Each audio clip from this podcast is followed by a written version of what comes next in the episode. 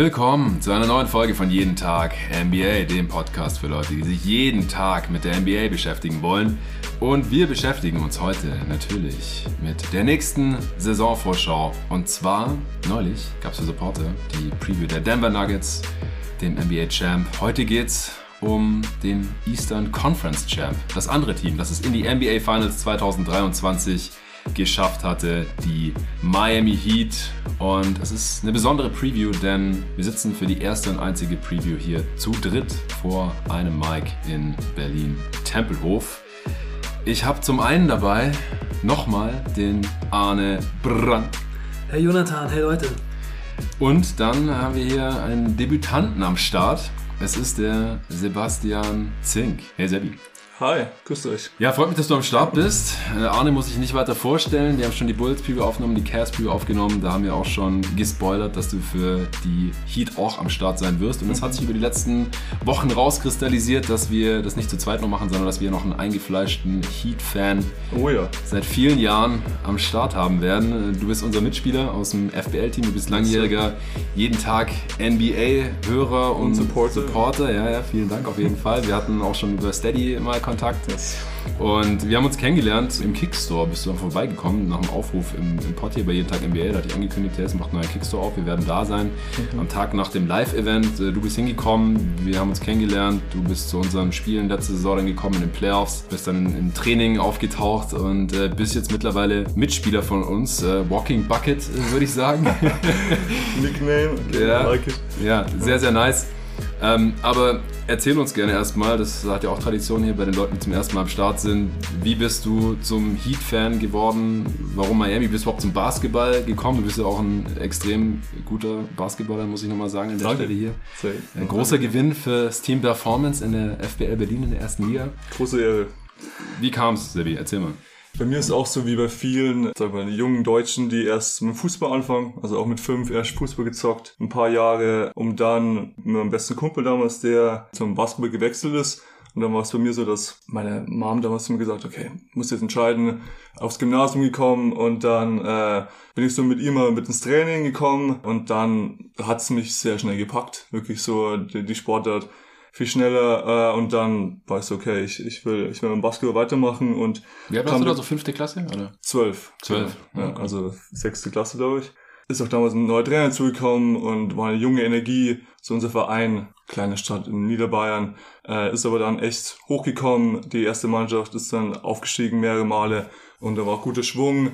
Bis dann JBL, also Jugendbasketball-Bundesliga, auch gespielt. Nice. Äh, das war ein großer Erfolg für, für so eine Kleinstadt, sag ich mal. Und dann Du darfst ruhig sagen, wie der Verein heißt. Oder äh, Basketsfield Spielberg sind wir, also Regionalliga Südost. Shoutout hier. Nice. Äh, dann halt äh, bis zum Herrenbereich dann ein bisschen aufgehört, aber wie gesagt, äh, die Liebe zum Basketball immer behalten und dann äh, erzähle ich auch gleich, wie wie es zu den Heat gekommen ist. Auch habe ich da glaube ich auch geschrieben auf Steady.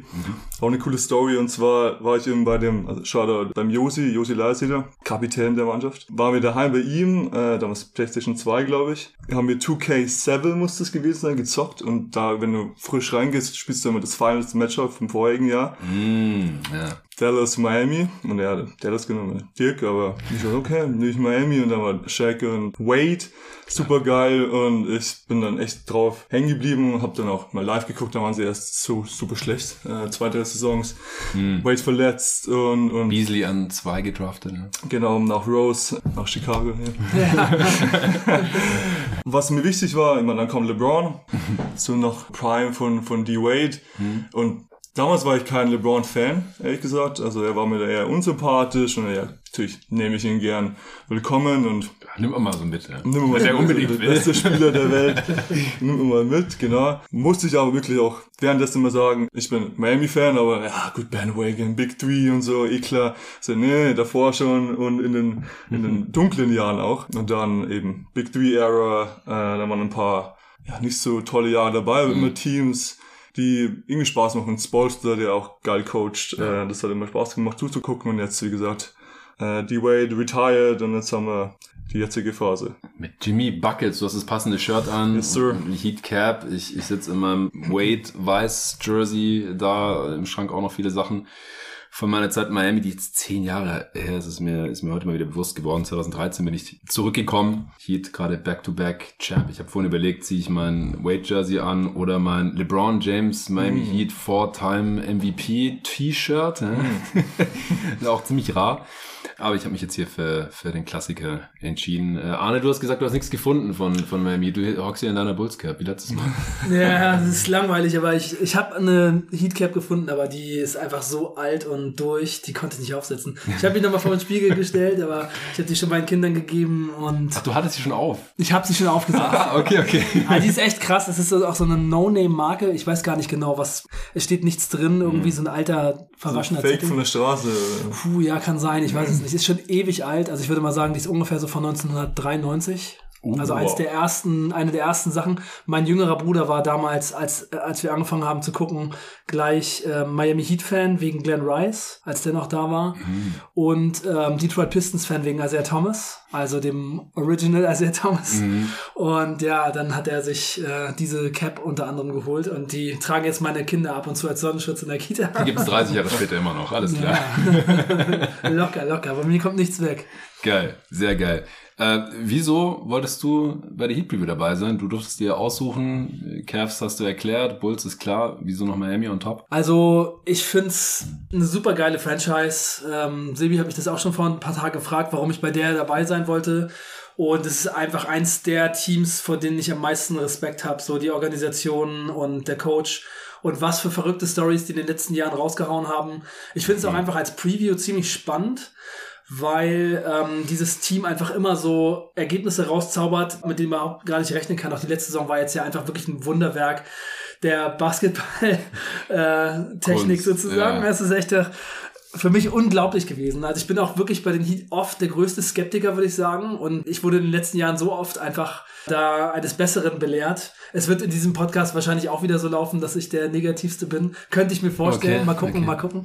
Aber ähm, ja, es ist einfach, es ist einfach krass zu sehen, was dieses äh, Team und diese Franchise aus dem, was sie haben, die letzten Jahre rausholt. Also zum Beispiel diese Saison, wo sie erst, ich glaube, in der Hinrunde 35 verloren haben, in der Rückrunde 35 gewonnen, irgendwie sowas gab's da Ja, mal. so um den Dreh. Ja, ja, es war richtig verrückt. Dann, wie sie das Team auch aus so einer aussichtslosen Situation einfach so umgekrempelt haben, dass sie jetzt in den letzten Jahren zweimal in den Finals waren. Das war auch unvorstellbar.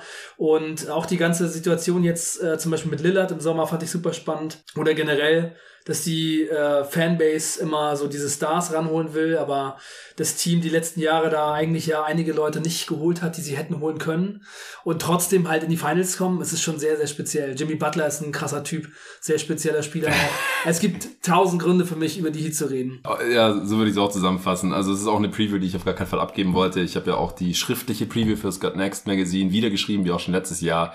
Also ich mag die Heat nicht nur, weil ich mal das Privileg hatte, ein Jahr in Miami zu studieren, sondern einfach, oder weil LeBron da gezockt hat oder sowas, sondern weil, weil es einfach eine geile Franchise ist. So. Super geil. Ihr habt vorhin auch gemeint, so gibt's ein Team, das geilere Jerseys hat, so, wir haben auf die Schnelle nicht wirklich eins gefunden, also sie sind auf jeden Fall oben mit dabei, geile Designs ich meine, die Stadt ist nice, aber das Team, das verkörpert jetzt gar nicht so diesen Glamour, Glitzer vom, vom South Beach, wo es die ganzen Culture. weißen ja. Strandclubs gibt und so, die, die ich auch ganz gut kenne, Nicky Beach und so, sondern genau, es ist Heat Culture so. Zieh dir deine Pads an und geh ins Training und da wird dann richtig hart trainiert und geprügelt und äh, du musst krass durchtrainiert sein und so. Ich habe mir neulich ähm, mal wieder das Interview von Andre Godala beim Jet Red Podcast auf YouTube irgendwann nachts reingezogen, wo er erzählt hat, wie das war, als er da Miami angekommen ist.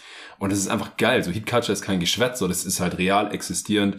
Und die Spieler wollen ja teilweise auch deswegen hin. Thomas Bryant, wo ich mich so ein bisschen frage, was, was will in diesem Team? Wie passt der da rein vom Skillset her? Aber der sagt, er hat halt Bock auf die Heat Culture. Äh, Josh Richardson wollte unbedingt zurückkommen zu den Heat, wo er als Second Round Pick durchgestartet war. Wo er auf, auf jeden Fall seine beste Zeit hatte. Auf Danach jeden Fall. nie wieder so gut. Ja, richtig. Heat Culture ist auf jeden Fall for real und ich, ich mag's, wie dieses Team spielt, wie hart die spielen, wie diszipliniert die verteidigen.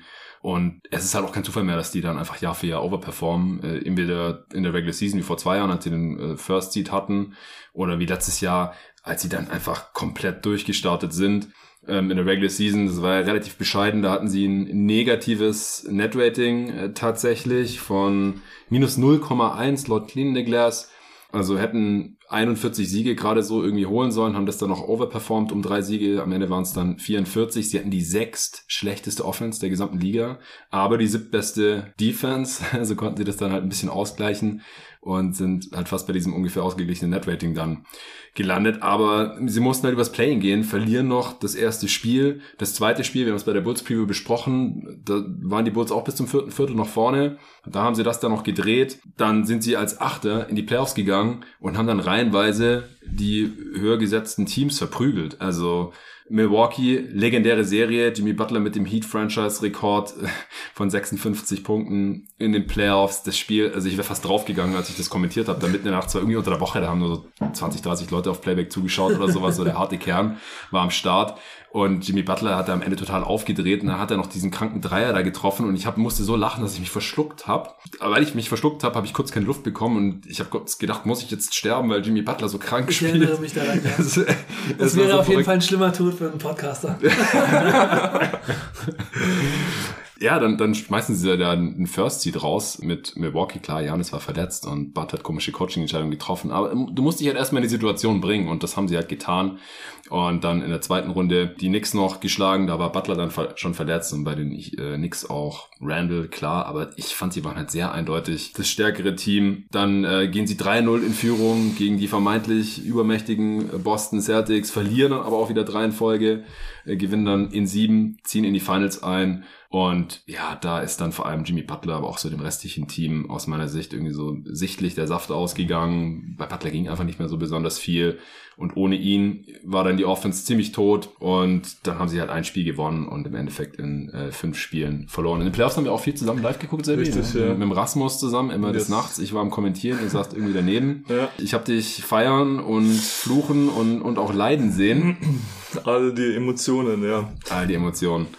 Off-Season dann. Man hat zwei, ja, wichtige Spieler des Finals-Teams nicht halten können, einfach weil die mehr Geld bekommen haben von anderen Teams. Max Drews, wir haben in der Cast Preview darüber gesprochen, Arne, spielt jetzt in Cleveland. Gabe Vincent für die Lakers. Man hätte die rein theoretisch schon irgendwie bezahlen können, aber da hätte man dann halt schon sehr tief in äh, die Luxury Tax reingehen müssen für diese Spieler. Dann äh, lange Jahre, lange Jahre hätte ich fast schon gesagt, äh, viele Monate, das Warten auf äh, So Damian Lillard, das. Hoffen auf es war echt fast wie Jahre. Ich habe mir überlegt, ich stelle die Regel auf, dass hier in diesem Podcast jeder nur maximal einmal den Namen Damian Lillard sagen darf. Also maximal, du musst Ja. auch nicht, Sebi, wenn, Nee. wenn du nicht In willst. diesem, das hättest du vorher sagen sollen. Das habe ich nicht schon einmal gesagt. Tja, Pech, das zählt schon. Unfair. nee, ab jetzt. Okay, jeder hat jetzt noch einen Schuss.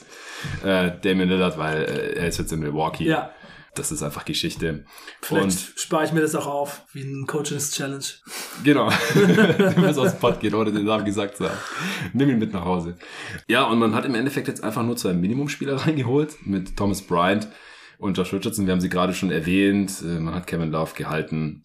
Und ansonsten halt, wie gesagt, diesen Trade nicht gemacht. Jaime Hackes Jr. in der ersten Runde gedraftet. Also, man hat das Finals-Team so nicht zusammenhalten können, aber man hat halt wieder überperformt. Jimmy Butler ist ein absoluter Sicko. Wir fangen gleich an. Vorher gibt's kurz Werbung vom heutigen Sponsor. Der Sommerurlaub liegt beim einen oder anderen vielleicht noch gar nicht so lang zurück, wie bei mir selbst zum Beispiel. Aber vielleicht macht man sich ja trotzdem schon Gedanken, ob man im Winter auch irgendwo hingehen möchte. Und für uns NBA-Fans, äh, da liegt natürlich Nordamerika relativ nah, wenn man mal zum Spiel gehen will. NBA-Teams vor Ort in der Regular Season gegeneinander antreten sehen möchte. Dann geht es eben nur da in den USA oder in Kanada und dann kann man da natürlich auch den Winter mitnehmen. Was viele nicht wissen, gerade in den Wintermonaten ist es spannend, nach Nordamerika zu reisen, weil hier in Berlin zum Beispiel, allgemein in Deutschland, ist oft einfach nur trist. Da liegt dann auch nicht besonders viel Schnee oder so. Man hat keine Winter Wonderland Landschaften. Aber in Kanada zum Beispiel, da gibt es zugefrorene Seen, viel Schnee oder auch in den Rocky Mountains. Oder man kann nach Kalifornien oder nach Florida. Da hat man dann, zumindest meiner Erfahrung nach, in Südflorida in Miami vor mittlerweile zehn Jahren, eigentlich sommerliche Temperaturen, während es im Rest des Landes ziemlich ungemütlich ist. Also da gibt's wirklich viele Möglichkeiten. Nordamerika ist da super vielseitig in den Wintermonaten. Und am besten kommt ihr dahin mit Lufthansa. Einfach mal auf lufthansa.com gehen und die Flüge zum Bestpreis buchen. Erlebt den winterneu in Nordamerika mit Lufthansa zu günstigen Preisen. Say yes to the world. Lufthansa. Sebi, wie geht's dir mit all dem als Fan? Ja, schöne Zusammenfassung. Auf jeden Fall Playoffs, krasse Achterbahnfahrt. Einfach mhm. emotional als Heat-Fan. Das Spiel gegen Chicago, äh, warst du auch emotional eingebunden, mhm. Arne wo man auch denkt, jetzt verlieren sie beide und gehen komplett unter und, und gar nichts die Saison und dann reißen die das Spiel um, okay. Da war, man, war kurz so ein bisschen Himmi, hast schon ein bisschen gesehen, was er dann später gemacht hat. Dann die Sergei Milwaukee und auch bei dem Play, das war, hat mich echt zehn Jahre zurückgebracht, wo ich das letzte Mal Miami Heat Fan mit so einer Emotion war. Also bei Big Three Run, mhm. äh, der Stepback und auch seine Performance, seine Greatness, Dominance, das war schon heftig anzuschauen. Dann hat gegen die Knicks dann sich verletzt und dann hast du schon gemerkt, so, boah, der ist nicht mehr dasselbe. Er ist nicht mehr dasselbe. Dann gegen Boston kann es dann wieder einigermaßen bringen. Und die sind 3-0 vorne und denkst, okay, jetzt noch eins, sogar 4-0, sweepen. Äh, sorry, David. Äh, und dann kommen die zurück, drei in Folge. Äh, und dann denken wir, Game 7 in Boston verlieren wir wahrscheinlich. Und, und, Game 6 mit dem krassesten Finish. Ja, das, das genau, das war auch live. Das, das war da so heftig, auch das Herz, das war auch krank. Der Putback von, von Derek White. Derek White ja. Das war so heftig. Ja, und dann nach so einem Spiel, daheim, dass du dann verlierst, dann kommst du in, in den TD Garden und gewinnst dieses Game 7 wieder mit Dominanz eigentlich und dann, klar, Finals krass untermannt, Jokic bisher alles dominiert aber dann gewinnt man Game 2. Kann ich mich erinnern, dann komme ich hier zu dir und dann ist Game 3 und dann, ja, jetzt das oder das zweite, dann ja auf jeden Fall mit 2-2, ja. genau. Dann verlieren sie das und das nächste und dann, dann ist vorbei, dann ist das wieder, diese Hoffnung weg. Und dann kommt der Mann mit der Nummer 0, will dann nach, nach Miami. Ja, das, das zählt nicht, ja. also es zählt als etwas Versuch. Äh, Damon Lillard, ähm, will dann nur nach Miami. Und dann denkst du dir natürlich, dann kommt er irgendwann. Ich meine, wenn er nur ein Team will. Bis jetzt ja. Harden, Anthony Davis, äh, Sox, KD. KD, genau. Brady Beal, die kommen alle zu dem Team, was entweder erstes auf der Liste steht oder nur das eine. Dann schafft's mit Dylan Lillard auch und Miami kriegt es hin. Ja, hat nicht funktioniert äh, nach eben den Monaten, Jahren. Und jetzt haben wir wenig gemacht, aber ich bin trotzdem optimistisch, weil ich an äh, okay. die Culture glaube, weil ich an Sportster-Believer bin und ja, da kommen jetzt auch dazu, warum man auch optimistisch sein darf. Auf jeden Fall. Arne ist dann vielleicht so ein bisschen der, der dich wieder auf den Boden der Tatsachen zurückwirft. Wir werden sehen. Mhm. Also ich, ich finde es ja schon mal spannend. So, man, man weiß immer nicht so genau, was man erwarten soll von den Miami Heat. Also wie sie spielen, das ist natürlich relativ klar. Aber wer wird spielen? Wer knackt da die Rotation? Wer wird starten? Also vor einem Jahr in der Preview, ich habe es jetzt nicht nochmal angehört, äh, aber da habe ich mit Lorenzo aufgenommen und ich glaube nicht, dass wir die Rollen von Vincent und Struz zum Beispiel so vorhergesehen haben. Kevin Love ist ja auch aus dem Laufe der Saison dazugekommen. Caleb Martin, ich meine, der wäre fast Eastern Conference Finals, nicht, doch Eastern Conference Finals MVP ist das Ding. Larry Bird Trophy, ja. ja. Wäre wär fast geworden. Mhm. Ähm, hätte vor einem Jahr niemand gedacht. Also ich glaube, es ist schwierig jetzt genau vorherzusagen, was passieren wird, weil das Team das dann auch in den Playoffs wahrscheinlich spielt. Das wird höchstwahrscheinlich ein anderes sein oder werden zumindest andere Spiele auf dem Parkett stehen, als wir das jetzt hier gerade denken. Aber wir probieren es mal. Starting Five. Erstmal Arne als Außenstehender. Welche fünf Spieler würdest du zu Beginn aufs Parkett stellen? Da kommt dann Frage. Also ich finde es echt extrem schwierig ähm, und ich habe ziemlich viele verschiedene Lineups zur Auswahl mitgebracht und ich habe auch viele verschiedene Miami Heat Podcasts jetzt noch vorher gehört mm. und es scheint eine große Unsicherheit darüber zu geben, wie man die Starting Five am besten aufstellen soll. Mhm. Also gerade so die ähm, Point Guard Positionen, Lowry oder Josh Richardson ist da anscheinend eine ziemliche Debatte und äh, dann eben noch wer quasi Power Forward, Small Forward spielt ähm, also Kevin Love oder Caleb Martin. Das scheint auch ziemlich unsicher zu sein. Wer ist denn gesetzt? Bam, Butler und Hero sind gesetzt. Mhm. Und dann geht es halt darum, wie man das Team auffüllt. Und es gibt halt eine ziemlich große Ballhandling-Problematik im Team. Also Lowry ist halt relativ alt und soll eigentlich wohl, wie man hört, nur 20 Minuten pro Spiel spielen und Love ist halt ähm, auch recht alt und soll wohl nur 15 Minuten ungefähr kriegen. Love soll aber in der Form seines Lebens sein. Aber mhm. ich würde sagen, Lowry, Hero und Love in der Starting Five finde ich eigentlich nicht so besonders gut. Mhm. Ich habe das Gefühl, äh, Josh Richardson könnte in die Starting Five kommen, aber dann müssten halt so diese Ballhandling-Aufgaben Butler und Hero übernehmen. Ich weiß nicht, ob man das machen will, aber das wäre eine ganz gute Variante. Dann könnte man Love starten, ähm, also Jay Rich und Love dann halt rein. Wenn Lowry startet, dann würde ich Love lieber von der Bank bringen, obwohl das von der Bank dann auch wieder einige Probleme mit sich bringt. Da gibt es nämlich auch noch so ein paar andere relativ schwache Verteidiger, zum Beispiel Thomas Bryant. Mhm. Aber dann könnte man vielleicht Caleb Martin in die Starting Five, Butler, Hero, Bam und Lowry. Also das wären so zwei Varianten, die ich hätte. Kann aber natürlich auch sein, dass man Caleb Martin eher von der Bank bringen möchte, um halt diese Bank-Defense drin zu haben. Dann könnte man vielleicht einfach noch über jemand anderes nachdenken. Wenn man jetzt nicht äh, Love und nicht Martin nehmen will, könnte man vielleicht auch darüber nachdenken. Es gibt Viele verschiedene. Viele verschiedene Möglichkeiten. Also, das ist wirklich eine Sache. Es gibt viele verschiedene Lineups, die, die ganz gut klingen. Aber es gibt halt auch so ein paar Schwächen, die der Kader auf jeden Fall mit sich bringt und ziemlich viele Unsicherheiten, finde ich. Ja, ja. Ja, wo du gerade gesagt hast, so äh, Lowry ist ziemlich alt, Kevin Love auch. Beim Preseason Game gegen Charlotte wurde am Anfang eingeblendet. Kevin Love, 16. Saison und ich dachte nix fuck, wie schnell ist das denn jetzt eigentlich rumgegangen? So, ich kann mich noch erinnern, als der Rookie war in Minnesota und die ganze Zeit seine 2020 Games aufgelegt hat. Ja. Kyle Lowry, 18. Saison. Also, das sind schon zwei Spieler mit sehr vielen Meilen auf dem mhm. Tacho, sage ich jetzt mal.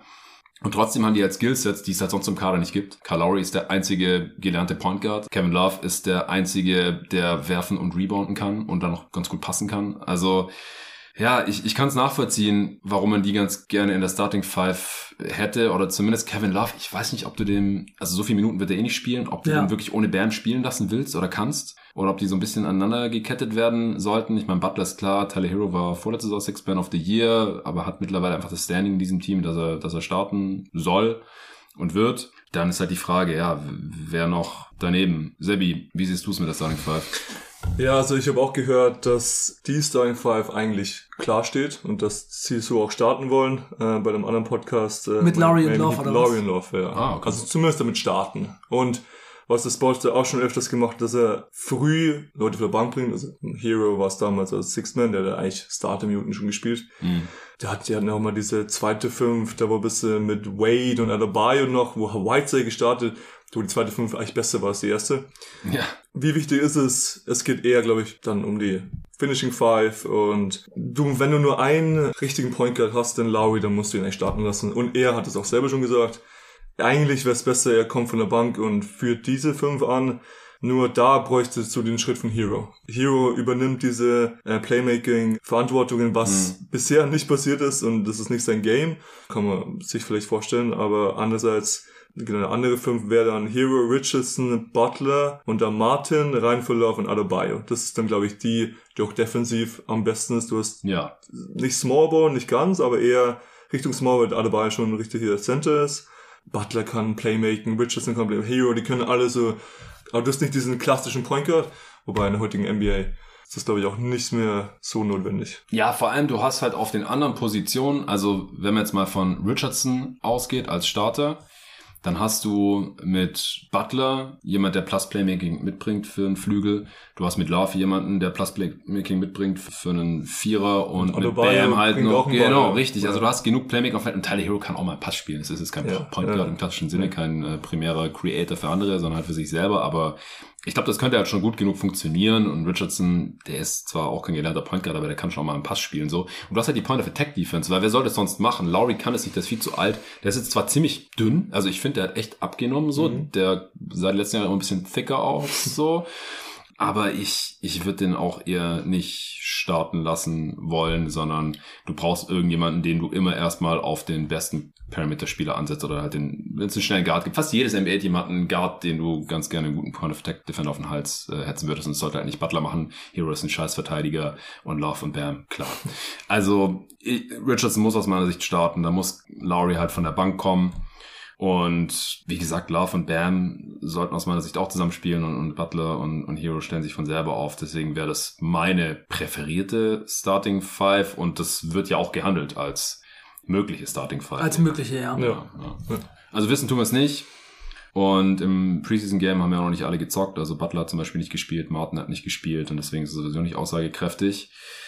Aber Sibi, du hast gerade schon gesagt, es, es muss nicht die beste 5 sein oder die Closing 5 ist wichtiger. Wie sieht aus deiner Sicht die durchschnittliche Closing 5 aus? Klar, Sportsfilm macht das sicherlich auch Matchup-abhängig, da gibt es auch verschiedene Möglichkeiten, aber was würdest du erwarten? Die ich gerade auch gemeint habe, tatsächlich. Okay. Also die mit äh, Richardson und Martin drin. Mhm. Und ähm, auf der Bank. Genau, Lauf auf, äh, auf der Bank. Äh, was natürlich auch einer, der guten Impact hatte, auch defensiv vor allem Highsmith in den Playoffs, äh, hat auch gut mhm. performiert und ist so eine Miami Heat Player, auch irgendwie so ein Heat Culture Typ. Das wäre dann meine Small Ball Defensive Lineup. Also Richardson ist drin, Martin, Butler, Highsmith, Adebayo. Ohne Hero. Mhm. Genau, weil das ist Defensivstärke. Ja, mit Laurie hättest du den, den Polka drin, aber wie wir gerade meinten, kann jeder so ein bisschen Ball bringen.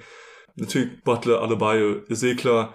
Und dann ist es wirklich unabhängig vom, vom Tag. Äh, das Spot, glaube ich, auch sehr flexibel, wer gerade heiß ist. Duncan Robinson habe ich noch nicht äh, genannt, der kann auch mal ein Spiel finishen. Also wenn der heiß ist, wenn der einen guten Tag hat, gibt es das auch. Von dem her würde ich sehr flexibel rangehen. Ja. ja. Arne, hast du noch eine Lineup, über die wir es noch nicht gesprochen haben im Kopf?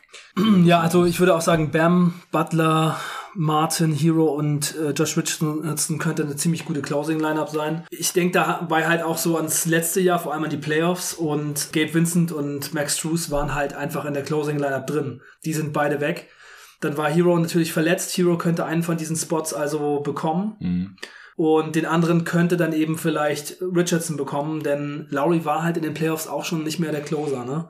Und äh, Gabe Vincent letzte Saison war ja gar nicht so stark. Also der hatte ein True Shooting von 53 mhm. Prozent. Die Regular Season war nicht so stark. Und ähm, in den Playoffs war aber dann eben super wichtig. Ja, es ist halt so ein bisschen, finde ich, die Frage, ob es genug Shooting ist. Martin hat zwar in den Playoffs gut getroffen, aber ist eigentlich kein richtiger Shooter. Mhm. Butler, Bam, Jay Rich, das ist dann schon ziemlich wenig Shooting. Mhm. Da könnte man aber auch viel machen. Ne? Also wie gesagt, es gibt schon, schon viele Spieler, die dann eben auch andere Skillsets mitbringen. Also Duncan Robinson dann vielleicht einfach mit reinnehmen. Ähm, anstatt Jay Rich könnte man auch mal machen. Aber Hero und Duncan Robinson, dann vielleicht lieber Highsmith und Duncan Robinson zum Beispiel. Könnte ich mir auch vorstellen. Ja, auch ein Grund mehr, wieso ich Kevin Love gerne in der Starting Five sehen würde, weil der hat zwar in den 21 Spielen der Regular Season für die Heat unter 30 Prozent seiner Dreier getroffen, aber ich glaube, wir sind uns einig, dass er ein besserer Shooter ist. Und dann haben sie ja immer halt noch einen, der die Dreier auf jeden Fall richtig fliegen lässt in der Starting Five. Ja, das ist dann jetzt halt Hero. Ähm, letzte Saison war es Drews, vor zwei Jahren war es Duncan Robinson. Und ja, mehr, mehr hat man dann halt wahrscheinlich nicht, weil das Problem ist halt, wenn du mehr Shooter drauf holst, dann, das sind halt meistens One-Way-Spieler. Also zumindest die, die ich da jetzt halt noch haben. Mhm. Äh, du kannst Robinson neben Hero, du kannst es mal in der Regular Season vielleicht machen, aber spätestens in den Playoffs läuft es einfach nicht mehr. Das haben wir auch zu Genüge gesehen und ja. dann noch Kevin Love daneben ja. oder irgendwie sowas. Das geht halt einfach nicht. Cole ja. Swider über den wir später wahrscheinlich nochmal sprechen. Das ist äh, ein sehr guter Shooter. Aber wüsste jetzt auch nicht, ob ich dem defensiv so vertraue. Das ist auf jeden Fall mal ein größerer Body als ja. alle genannten. Also Cole Swider ist auf jeden Fall mein Type. Und ich find's so ich find's so witzig. Jetzt also ich meine klar man das ist jetzt Preseason und dann macht er halt 17, macht er halt 17 Punkte im vierten Viertel aber ich finde es so witzig. Er ist halt noch größer als Max Drews er ist auf jeden Fall ein Movement Shooter und ähm, hat einen ziemlich kräftigen Body. Mhm. also das ist schon ein spannender Spieler. Also dass der halt so von den Lakers zum Beispiel nicht gehalten wurde kann ich nicht so ganz verstehen. Das ist so einer den würde ich mir auf jeden Fall in der Pipeline zwei drei Jahre ranziehen. Der hat auf jeden Fall ein Skillset was in der der heutigen NBA super wertvoll ist. Ne? Also mhm. gerade mit dem Körper, also kann schon sein, dass der auch andere Teile des Spiels ganz gut auf die Reihe bekommt. Ja, ich, ich habe die Preview auch für die Lakers geschrieben, fürs God Next Magazine und er war ja letzte Saison bei den Lakers, beziehungsweise bei den ja, South Bay sieben Lakers. Spiele für die Lakers gemacht. Dann in der Summer League und deswegen hatte ich den zuerst noch im Lakers-Roster drin. Und dann habe ich gesehen, nachdem ich das schon abgeschickt hatte an Dre, dass die Heat sich den geschnappt haben, aber keinen garantierten Vertrag, sondern nur so ein Training Camp Deal und äh, in dem Artikel, wo, oder in dieser News, wo ich das gesehen habe, da stand noch irgendwie so drin, dass er so intern bei den Heat als möglicher nächster Duncan Robinson gehandelt wird. Und da habe ich Dre noch schnell WhatsApp geschrieben. Ich so, ey Dre, pack mal bitte Cole Swider ganz dringend vom Roster der Lakers zum Roster der Heat rein, damit es halt richtig in diese Preview-Ausgabe drin ist. Das ist Weil es wäre halt total peinlich, wenn der jetzt zum nächsten Duncan Robinson wird und in der Preview ist er noch irgendwie bei den Lakers drin. Auf der anderen Seite könnte man sich halt da fragen, so, warte mal, der hat nicht mal garantierten Vertrag, wen juckt jetzt dieser äh, G-Liga da? Aber jetzt hier, mhm. erstes Preseason-Game. Heute Nacht ist das zweite. Also wenn ihr den Pod hört, haben sie auch noch gegen die Spurs gespielt. Sebi und ich gucken uns das nachher wahrscheinlich noch ein bisschen an. Aber gegen die Hornets. hat er halt im, im vierten Viertel gespielt, so wie es halt ist in der Preseason. Da zocken dann halt die Jungs, die noch um ihren äh, NBA-Vertrag spielen oder um irgendwelche Rotationsminuten und hat dann mal kurz fünf Dreier reingelötet. Äh, wir haben uns das vorher noch mal kurz zusammen angeschaut oder wie Arne schon es dann genannt hat, da hat er wieder einen reingeswidert. also Cole Swider, auch ein äh, Kandidat, um in irgendwelchen Lineups aufzutauchen, Ja. um es mal so 6'9 und auf jeden Fall Off-Movement Shooting. Also es ist krass. Also er rennt in die Ecke und schießt aus der Corner, aus der Bewegung, aus dem vollen Lauf die Dreier da rein. Also ich meine, was will man denn mehr, ne? Andere Teams holen sich dann halt für super viel Geld ähm, so ein Minivan ins Haus. Äh, ey, ich kann das nicht verstehen, ey. Cole Swider. Also ich meine, muss sagen, der, der hat halt bisher in seiner Karriere noch gar nicht so viel gemacht. Der ist äh, Transfer gewesen in seinem vierten Jahr, damit er mal ein bisschen Basketball spielen kann zu Syracuse. Ja. Und dann hat er 13 Punkte im Schnitt gemacht, undrafted und äh, halt ein bisschen G-League, 17 Punkte, 43% Dreierquote. Also hat einfach noch gar nicht so viel gemacht, aber ich meine, man sieht schon, wie das Skillset ist. Ne? Den kann man auf jeden Fall sich ranzüchten. Ne? groß und er trifft die Dreier einfach abartig gut am College. 43 Prozent, in der G-League 43 Prozent. Jetzt hier in, in dem Preseason-Game hat er die Dinger reingelötet. Also wenn du halt groß bist und werfen kannst, ich meine, wir haben ja gesehen, wie viel Geld Duncan Robinson bekommen hat. So, so viele andere Skills hat er jetzt halt auch nicht. Ja. Also es kann halt reichen. Wenn du das halt auf so einem elitären Niveau machst, zumindest mal in der Regular Season, wie gesagt, wir müssten jetzt mal noch schauen, wie er... Also da blutet mir schon ein bisschen das Herz, dass der bei den Heat da jetzt rumläuft. Ey, das ist echt. du, warum? Mach doch mal die Augen auf, Leute. Ey. Ja, ja. Chicago. ja. ja. Könnte man ganz gut gebrauchen. Sebi, siehst du Spieler, die zu viele Minuten aus deiner Sicht auf dem Feld stehen könnten? Ja, das sind wir eher bei den älteren Spielern. Also Jimmy muss eigentlich die Minuten spielen, dass sie äh, auf gewisse Siege kommen, aber du hast es gesagt, in den Playoffs äh, irgendwann war dann natürlich verletzt, aber auch konnte das nicht mehr stemmen. Also eher so Richtung 32 Minuten äh, pro Spiel, da bleibt man sehr 34, 31 Minuten wären gut.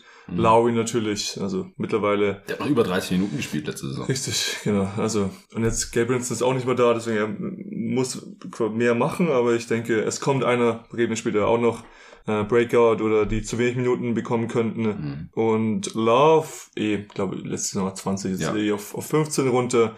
Ich glaube, das, das ist dann äh, eine gute, Adebayo ist noch jung, der kann noch viel spielen. Ja. Äh, genau, das sind meine Guys für zu viele. Ja, Kevin Love dann vielleicht eher so der, der Keith Bogans Starter. wie man Mhm, es, auf jeden äh, Fall. Irgendwann Ja. genannt hat. Keith Bogans ist mir auch öfter durch den Kopf gegangen heute. Sieben Minuten äh, wieder runter. Im Roster gesehen.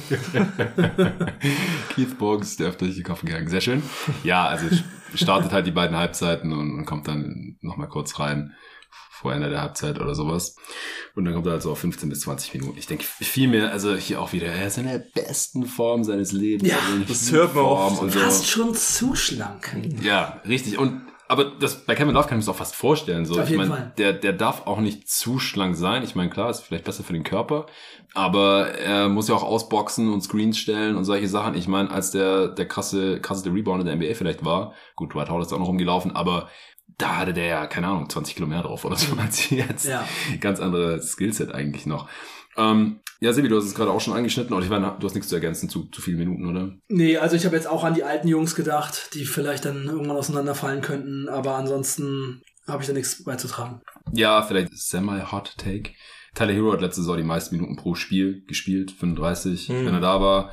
Und ich bin immer noch kein Tyler Hero-Fan. Also ich glaube einfach, dass es kein Zufall ist, dass sie, obwohl er sich in der ersten Runde gegen die Bucks gleich verletzt hat, in die Finals gekommen sind. Das ist für mich einfach kein Playoff-Skillset. Er ist äh, sehr durstig was die eigenen Würfe angeht. Er trifft nicht mehr die besten Entscheidungen. Er spielt wie eine erste offensive Option, hat letztes Jahr eine 26er Usage gehabt. Ich fürchte, die könnte vielleicht sogar noch ein bisschen mehr hochgehen, einfach weil es ja nicht den traditionellen Point Guard gibt im Team und er dann mehr den Ball in der Hand hat. Und wenn Tyler den Ball in der Hand hat, dann fliegt er halt oft auf den Korb. Und dafür ist er aber nicht effizient genug. Er war unterdurchschnittlich effizient letzte Saison. Der Dreier ist gut, er ist einer der besseren Shooter der Liga. Also mir ist neulich auch wieder irgendeine Statistik untergekommen, ich habe es mir da nicht rausgeschrieben, aber dass er relativ schnell auf eine gewisse Anzahl an Dreiertreffern gekommen ist, auf dem Level von halt so All-Time-Great-Shootern, weil er halt viele nimmt und die er letzte Saison auch wieder mit 38% getroffen hat. Das ist nicht das Problem, aber liegt Leader in Freiwurfquote mit 93%. Aber er zieht einfach viel zu wenig Freiwürfe, er hat keinen so guten Drive, ist, hat wenig Rim Pressure einfach und er ist einfach ein schlechter Verteidiger. der auch im System der Heat halt nicht so richtig versteckt werden kann. Und ich, ich habe da noch Fragezeichen, was den Impact angeht. In der Regular Season ist es okay, aber in den Playoffs dann halt, da hätte ich Bedenken, dass Hero vielleicht zu viele Minuten. Wenn er dann noch da ist. Du hast die Hoffnung, dass er getradet wird. Okay, ihn wollte keiner Nee, haben im. Sommer. Komisch. Ja. Die Heat haben ihn ja irgendwie angeboten wie sauer Bier, damit sie irgendwo noch einen First Rounder herbekommen für das Paket für Damian Lillard, das habe ich einmal gesagt. Hm. Äh, das war hier noch ein Name, den ich, den ich kurz rausgehauen haben wollte. Kommen wir zu den potenziellen Breakout-Playern. Zu wenig Minuten müssen wir noch. Genau, und da kommen noch die zu wenig Minuten rein, weil es kann halt nicht jeder unendlich viele Minuten spielen. Und ich finde, die Heat haben mehrere potenzielle Breakout-Player. Äh, Sebi, du hast auch gerade gefragt, als wir uns dieses vierte Viertel angeschaut haben, wer von diesen fünf Heat-Spielern auf dem Feld die größte Rolle haben wird oder den größten Impact, irgendwas in der Art. Und ich habe kurz drüber nachgedacht, gedacht, es gibt hier zwei, drei, vier Kandidaten Voll. vielleicht. Aber es können ja nicht alle spielen. Also, Sebi, du kannst das gern so ein bisschen ineinander übergehen lassen. So, wer bekommt zu wenig Minuten und wer bekommt die Minuten, ist dann der Breakout-Player. Also einer, der äh, jetzt Sophomore wird, ähm, Nikola Jovic, ähm, Mhm. der auf jeden Fall, der muss jetzt mal ein bisschen mehr ran, hat auch in der WM gespielt. Ich meine, der Basketball ist ein bisschen anders, aber auf jeden Fall Potenzial, super lang, ähm, Ja. intelligenter Spieler, Europäer, auch das gute Schütze. Also der gefällt mir von den Anlagen sehr gut und hat wirklich fast gar nicht die Chance bekommen letzte Saison. 15 Spiele. Ja, also das ist für einen äh, so als 19. Pick eigentlich zu wenig. Also da 27. Äh, 27. Ja, genau. late First, aber Late ja, First, für, einen- aber- für einen First ist es relativ wenig. Das ist eher wenig und da hätte mehr gehen können. Gut, äh, nichts falsch gemacht, aber der auf jeden Fall, der ist vorne dabei. Dann auch als Breakout-Kandidat. Vor auch schon erwähnt, Highsmith ähm, kann auch mehr Minuten sehen für mich äh, in der Saison. Äh, so wirklich bei den Small Ball Li- Lineups und defensiv äh, sehr gut gefallen. Ich glaube, da bist du nicht auf meiner Seite. Aber Bryant, finde ich, gefällt mir schon gut, offensiv äh, als 4 5 also auch mal gern. Okay, mach, mach gerne mal den Case für Thomas Bryant in der Rotation der Miami Heat. Was bringt er dem Team? Ja, offensiv. Also das ist ein offensiver Big Man, der dann eher neben alle Ball, also nur eher, das, das wäre, oder eher Mittellauf, das geht gar nicht, aber Ja, also es gibt einfach gar nicht so viel das ist schwierig. Aber mit alle Ball kann ich mir schon vorstellen, weil Okay. er ein bisschen ein Toucher, auch kein Dreier, aber er kann auch so ein bisschen Midrange äh, zum Korb. Äh, also die zwei, also Two-Man, Big Man Game kann ich mir vorstellen. Und glaube ich dann auch mit dem, mit einem guten System drumherum äh, hat er eigentlich offensiv einen guten Impact und defensiv kann dann Bam ihm so ein bisschen den Rücken frei halten. Ja, es ist kein Unterschiedsspieler, aber jemand, der vielleicht zu wenig Minuten bekommen könnte. Und mir hat er gut gefallen, auch bei den Lakers, bei Denver gut, hinter Jokic waren ein wenig, hat's dann nicht gebracht, aber Ja. bei Lakers war er eigentlich solide. Also wenn er richtig eingesetzt wird, kein Shotplug ist kein AD, kein Defensive Monster, aber ein guter, solider, offensiver Big. Und wenn du jetzt vergleichst, äh, letzte Saison mit Dwayne Dedman, das war Katastrophe. Also wenn er diese Rolle übernehmen kann und besser macht und effizient ist, offensiv, für 15 Minuten im Spiel finde ich das solide. Ja. Ja, in der Regular Season, ja. Ich verstehe nur nicht, Ja, wieso man als Finals-Team einen Spieler signed, den dein Gegner in den Finals überhaupt nicht spielen lassen konnte in den Playoffs, weil es einfach nicht geht. Du kannst Thomas Bryant in den Playoffs einfach nicht verteidigen lassen. Du bist Toast sofort.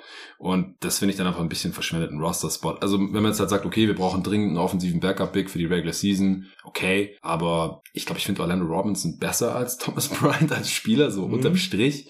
Der ist halt nur ein Two-Way nach wie vor, oder? Also der darf halt nicht unbegrenzt eingesetzt werden. Nee, der wurde converted. Der hat einen normalen Vertrag, der ist noch nicht Ja. voll garantiert. Okay, also hier, du hast theoretisch schon einen anderen Spieler, den du auch in den Playoffs dann einsetzen könntest. Als Two-Way-Spieler durfte der nicht eingesetzt werden beim letzten Playoff-Run, deswegen hat er nicht gespielt, falls sich jemand das gefragt hat.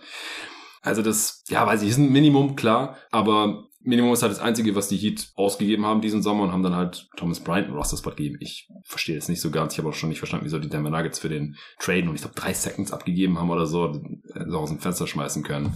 Arne, hast du eine Meinung zu Thomas Bryant? Ja, also die Miami Heat brauchten auf jeden Fall einen besseren Backup. Also die letzten Jahre war schon das eine ihrer größten Schwächen. Und äh, ich meine, die, die, die Offense war in der letzten Saison halt in der Regular Season das größte Problem. Fair. Ich glaube, man hat einfach gedacht, wir haben Orlando Robinson, der ist schon ganz gut, aber wir brauchen auf jeden Fall noch jemanden, um das abzusichern und dann halt vielleicht dieses offensive Niveau noch mal so ein bisschen zu kicken mit jemandem, der da ähm, wirklich gut Dreier trifft. Also das muss man ihm wirklich lassen. Der hat die letzten Jahre echt extrem gut getroffen. Das auch stimmt, wenn er mal einen Volumen- nimmt. Ja. ja, wenn er mal einen nimmt. Also das Volumen nicht so hoch, aber er ist schon auf jeden Fall auf der Center-Position jemand, der den Dreier extrem gut trifft. Sein Offensivrating die letzten Jahre war auch immer sehr, sehr hoch. Klar, defensiv ist er nicht so gut, aber vielleicht können, denken die Miami Heat sich auch, den krempeln wir ein bisschen um und dann läuft das mit dem ein bisschen besser. Also interessante Anlagen hat er schon. Und ich denke, für die Miami Heat geht es ja auch darum, erstmal überhaupt wieder in die Playoffs reinzukommen, damit man wieder so einen Run machen kann. So sicher ist das halt nicht, ne? ah, ich weiß nicht, ob ich dieses Selbstverständnis hätte. Also ich sehe es aber ein bisschen anders als ihr, ist auch okay.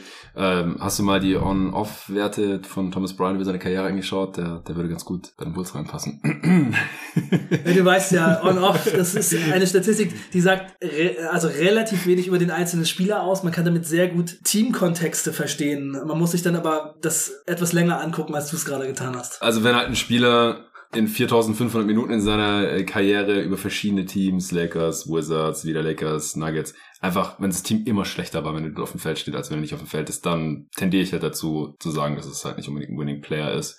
Aber nur wenn es so extrem ist. Also, wenn es mal so ist, mal so oder leicht negativ, was weiß ich, so Single Season sowieso für die Tonne, weil das hängt dann wirklich dann mit Rotationen und Staggering und solchen Sachen zusammen. Aber über die gesamte Karriere von Thomas Bryant sieht das halt leider sehr eindeutig aus. Wenn er jetzt anfangen würde, mehr Dreier zu nehmen, dann würde er halt wirklich was reinbringen, was die Heat so noch nicht haben. Oder wenn es defensiv auf einmal viel besser ist als katastrophal, was halt bisher der Fall war. Ich fand das jetzt in dem einen Preseason-Game nicht besser. Also ich muss auch wirklich sagen, bisher in seiner Karriere stimme ich dir da absolut ähm, zu. Aber die Heat haben halt schon so oft gezeigt, dass sie aus Leuten, die woanders nicht funktionieren, irgendwas noch rausholen. Also von daher finde ich die Anlagen, die er mitbringt, schon mal gar nicht so verkehrt als dritter Der Center. nächste Hassan Whiteside. vielleicht, vielleicht. alles klar, alles klar. Okay, siehst du Spieler, wo du zu wenig Minuten siehst? Siehst du es anders als Sebi? Und wer sind deine Breakout-Kandidaten? Oder hast du einen Breakout-Kandidat? Außer Cold Swider natürlich. Ähm, ja, also Cold Swider Nummer eins natürlich. Ganz klar. Ich würde den absolut, ich würde den sofort starten lassen eigentlich, wenn ich es mir jetzt recht überlege. Ja, also Jovic muss ich zustimmen. Der sah bei der WM echt gut aus. Er ist lang, er hat einen guten Wurf. Also gerade wo die Offense jetzt oft so Probleme gemacht hat, der sollte schon eigentlich eine Rolle von der Bank bekommen. Also die würde ich sehr, sehr gerne mehr spielen sehen. Oder also weniger geht ja gar nicht. Äh, der soll auch ein bisschen ja. zugelegt haben. Ich habe gehört, er hat mhm. 20 äh, Pfund zugenommen. Und ja, würde ich einfach gerne sehen. Also das, das äh, auf jeden Fall. Die Anlagen sind spannend. Dann Jaime Rackes ist äh, in diesem Roster so ein bisschen einer von meinen Favorites geworden. Mm. Also wirklich sehr NBA-ready, das Game. Also der sieht nicht aus wie ein Rookie auf dem Feld, hat bei UCLA vier Jahre gespielt, ja. hat ein sehr interessantes Skillset. Also ich muss sagen, seine, also am College war er so ein bisschen so eine Mischung aus Paul Pierce und Kawhi Leonard.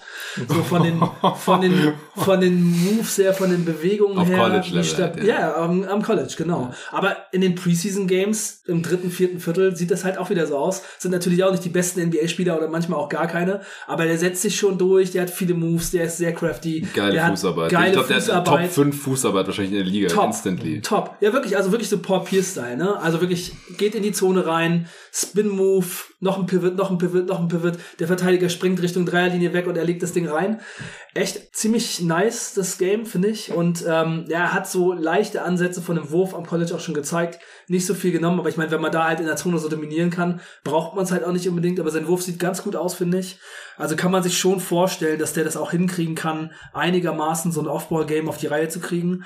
Und ich kann mir wirklich vorstellen, dass der ein vernünftiger NBA-Spieler wird. Vielleicht so ein Scorer von der Bank vielleicht sogar ein ganz guter Starter. Also da haben die sich auf jeden Fall einen reingeholt, der weiß, wie man spielt, der gute Sachen macht, der sehr, sehr clever ist, der ganz okay verteidigt, eine gute Athletik auch hat, gerade was so das Springen angeht. Also macht auch, zieht auch mal so einen 360-Dunk raus und sowas. Hat auch mal einen Slam-Dunk-Contest, glaube ich, in der Highschool oder im College gewonnen. Okay. Und seine, seine laterale Geschwindigkeit ist nicht so besonders gut. Also der wird da teilweise schon oft geschlagen. Deswegen wird es ein bisschen das Problem sein, wen verteidigt er, wenn er in der NBA spielt.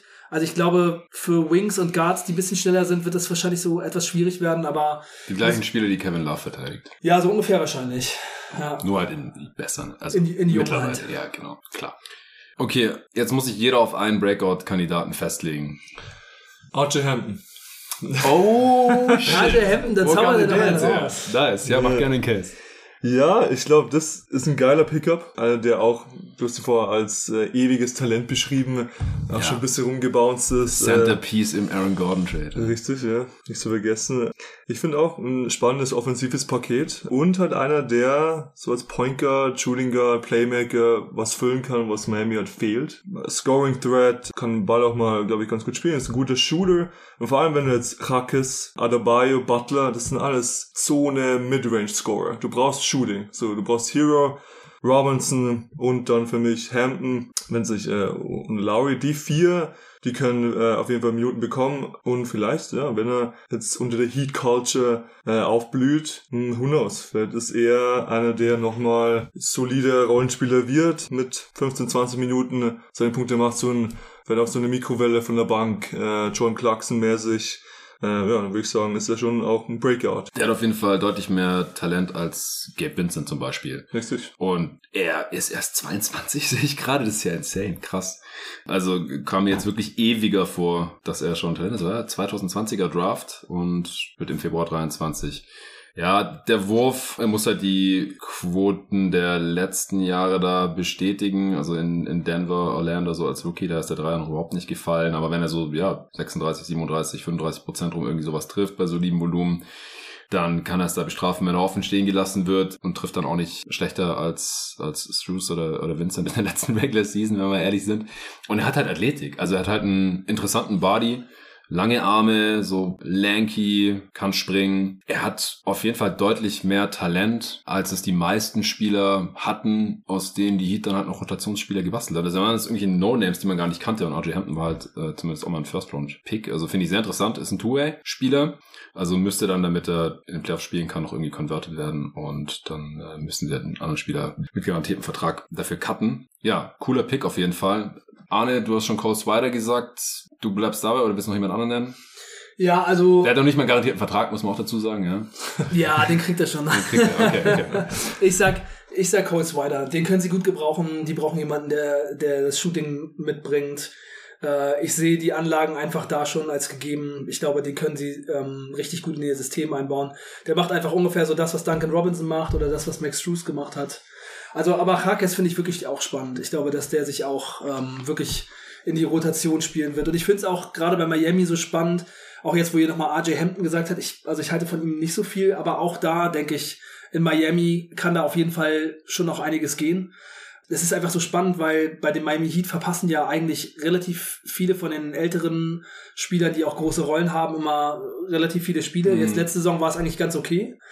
Ähm, aber da gibt's dann schon während der Saison einfach mal die Möglichkeit, sich so eine Rolle zu ergattern. Und das ist schon spannend. Also ich finde, da haben die wirklich ein paar Leute, die, die sehr, sehr spannend sind im Kader. Ja, also ich glaube, dass Hakes so als relativ alter First Rounder so der Safe Pick ist eigentlich. Ich meine, man sieht, der kann zocken. Und Ja. mich würde es eher wundern, wenn es so ein junger Spieler ist wie Hampton, weil halt so die Spieler, die die letzten Jahre so den Breakout geschafft haben, die waren auch alle so Mitte 20 oder so. Also da, das würde dann halt eher auf jemand wie äh, Cole Swider. Ja, war das auch so zutreffen. 24, glaube ich. Ja, ich hatte es gerade noch offen, ich habe schon wieder geschlossen. Aber der war ja auch vier Jahre am College und der Ja. letzte ist auch schon G-League, also der ist nicht mehr ganz so blutjung. Äh, Orlando Robinson ist 23. Das wäre vielleicht mein Kandidat, dass der Mhm. Thomas Bryant als Backup da verdrängen kann. Ich bin mir auch nicht so ganz sicher, ob die Two Big Lineups wirklich eine Option sind, weil wir das einfach schon lange nicht mehr gesehen haben von Spolstra. Also in den Playoffs manchmal, da hätte ich es mir fast schon gewünscht. Klar, die Offense dann richtig im Arsch, aber als sie halt defensiv so komplett auseinandergenommen wurden, auch von Jokic, weil sie einfach da viel zu wenig Bodies hatten. Aber wir haben es einfach nicht wirklich gesehen. Jovic auch, ja, wenn man sich das halt so anschaut, letzten Jahr wahrscheinlich noch zu jung. Ich fänd's geil, wenn er sich durchsetzen kann, die Rotation knacken kann. Highsmith ist auch noch so ein klassischer Kandidat, der ist 27 und war letztes Jahr schon so teilweise in der Playoff-Rotation drin und in der Regular Season auch. Und sie haben übrigens noch ein paar freie Roster-Spots, habe ich gerade gesehen. Also Swider könnte tatsächlich auch direkt einen normalen Vertrag bekommen. Ja, Dann ja. Müssen sie keinen von den anderen. Wird, ich kann es schon mal, ich kann's schon mal sagen. Du kannst es schon callen, Ja, ja. Call, gecallt. Alles klar. Also wenn sie den gehen lassen, dann möchte ich bitte, dass er zu den Bulls kommt. da musst du mal anrufen, weil kann ich schon was. ja, äh, wie gesagt, ich sag Orlando Robinson, einfach, dass ich auch einen anderen Namen gesagt habe als Mhm. ihr und es ist ja wirklich komplett offen. Und äh, ich glaube, es besteht auch die Chance, dass es einer ist, dessen Namen wir gar nicht genannt haben jetzt gerade. Also ich halte nicht so viel von Drew Smith und Jamal Kane, aber die haben halt auch noch Two-Way-Deals, who knows, aber es könnte halt echt irgendjemand sein, den wir jetzt gerade noch gar nicht auf dem Schirm haben. Dann nenne ich den gleich Drew Peterson, habe ich noch angeguckt. Ah, Ja, das ist auch, der hat auch vier Jahre im College gezockt und hat eigentlich, äh, ich finde so ein bisschen mein Game tatsächlich. geil. äh, ein bisschen erhöht natürlich. Äh, also guter Shooter, Penetration, Midrange, Fadeaways, also ich will ihn nur mal erwähnt haben, Drew Peterson. In einem Jahr kann auch, sagen wir, jeder Casual NBA-Fan mal gehört haben. Okay, ja, good call, good Mhm. call.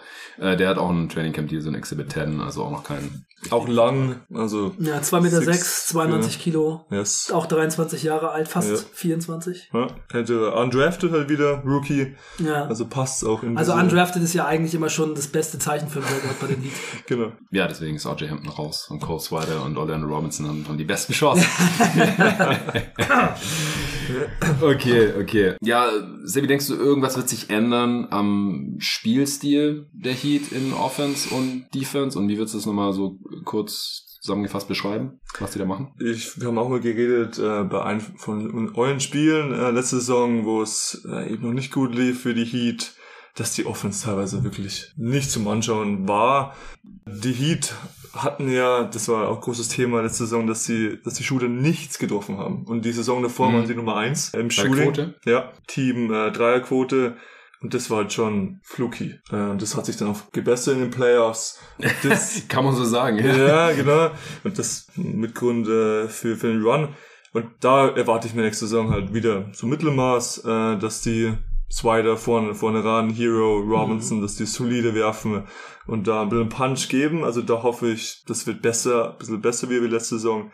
Ähm, und ja klar, Defense ist immer deren Spiel. Äh, über die Defense, die, die wenigsten Punkte zugelassen mit den wenigsten machen halt auch die wenigsten Punkte, aber dadurch äh, gleicht sich aus. Das heißt, diese Heat Defense, das Spiel ein bisschen hässlich machen, so das, das ist so der Spiel, was ja auch dann in den Playoffs funktioniert hat. Aber natürlich auch als Fan würde ich mir schon wünschen, dass ein bisschen attraktiver wird, dass ein bisschen mehr Shooting, ähm, Good Butler aber natürlich krank in den Playoffs, das kann man nicht erwarten in der ganzen Regular Season. Große Veränderungen, das kommt natürlich darauf an, wenn Typen wie Jovic, die halt noch gar nicht gespielt haben, wenn die dann mehr Usage bekommen. RJ Hampton wäre eher ein Creator, ein jüng jüngerer Spieler. Das hatten wir jetzt eher in den letzten Jahren nicht. Das waren eher etabliertere. Brian ist ein offensiver. Hackes wäre auch so ein, ja, so ein anderer Creator, der auch schon wie Jimmy so in die Zone reingeht und dann scored. Also ich hoffe mir wirklich eine bessere Offense nächstes Jahr, dass sie nicht so von ihrer Defense ähm, abhängig sind. Jimmy vorne ran. Also was schon interessant war letzte Saison, wir haben gestern kurz geschrieben wegen Crunch Time, also dass sie wirklich mehr als die Hälfte der Spiele waren, waren Crunch-Time-Game zum Schluss. Was hatten die meisten oder zweitmeisten Clutch-Games? Clutch Game nach, nach den Timberwolves, genau, aber die meisten Siege und natürlich eine gute Vorbereitung auf, auf die Playoffs. Kennen sie halt auch dann diese, diese, diese Drucksituationen. Das kann dann schon auch in die nächste Saison reinkommen, wenn wenn es und auch gestern wieder, dass sie zurückkommen. Ich meine, äh, Bankspiele, aber dann so ein Spiel noch gewinnen. Ja, auch letztes Jahr in Boston, äh, wenn Jimmy schon minus fünf zum Trash-Talken beginnt, dann weißt du, was los ist. Äh, Brad Williams beim Anziehen, ja. Genau. Und, und True Holiday. Ähm, von dem her, da erwarte ich weniger. Dass, dass sie ähm, in der Crunch-Time nicht mehr ganz so krass sind, meinst du jetzt? Oder was meinst du? Nee, nee, dass sich die, das Spielstil nicht groß verändert. Ach so, ja. Weil die, die Säulen sind dieselben und jetzt kann Swider quasi Struce seinen Job, seine, seine Arbeit übernehmen. Äh, und RJ Hampton wird mal so eine neue Dynamik, aber im Grunde ist, will es Boston nicht groß umkrempeln. Mit Zone verteidigen, immer wieder so Sachen äh, reinschmeißen, ja. Arne, hast du da noch was? Ich habe gerade nochmal geguckt, letzte Saison hatten die Heat ähm, die 27. beste Dreierquote als Team, 34,4 Prozent, die Saison davor 38 Prozent. Ja, das ist krass. Krasses Swing. Und die Spieler, die da den Unterschied so gemacht haben, also im Shooting, PJ Tucker war noch da, 41 Prozent, Caleb Martin, Max Struess hatte in der Saison 41 Prozent getroffen, der hat letzte Saison halt auch nicht mehr getroffen. 33, glaube ich. Deadman mit 40 Prozent, Hero hatte 40 Prozent getroffen, Lowry noch 38. Also Duncan Robinson auch 37 Prozent. Also einige von den Jungs waren äh, noch da. In der letzten Saison hat wirklich kaum jemand mehr als Liga-Durchschnitt getroffen. Also es war insgesamt eine sehr schlechte Shooting-Season, also wirklich vom ganzen Team. da kann man schon erwarten, dass es bei manchen ein bisschen besser wird. Ja. Also Duncan Robinson hatte auch ja vor zwei Jahren eine sehr starke Saison und jetzt letzte Saison hat er die halbe Saison gar keine Rolle und ist dann in den Playoffs so ein bisschen zurückgekommen, au- auferstanden von den Verschwundenen sozusagen. Mhm.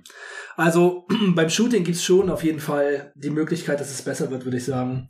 Aber insgesamt sehe ich bei der Offense schon auf jeden Fall die Möglichkeit, dass es auch weiterhin da so ein bisschen äh, schwierig wird. Weil es gibt ziemlich viele Leute im Kader, die ein bisschen unerfahrener sind und äh, ziemlich viele Fragezeichen aufwerfen, halt diese ganzen jungen Spieler und so. Und ich glaube, es wird schon eine große Aufgabe, da eine gute Offense draus zu zaubern. Also ich glaube, Tyler Hero müsste einen großen Schritt nach vorne machen.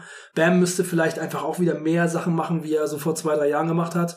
Also der hat äh, in den letzten Jahren einfach deutlich offensiv nachgelassen.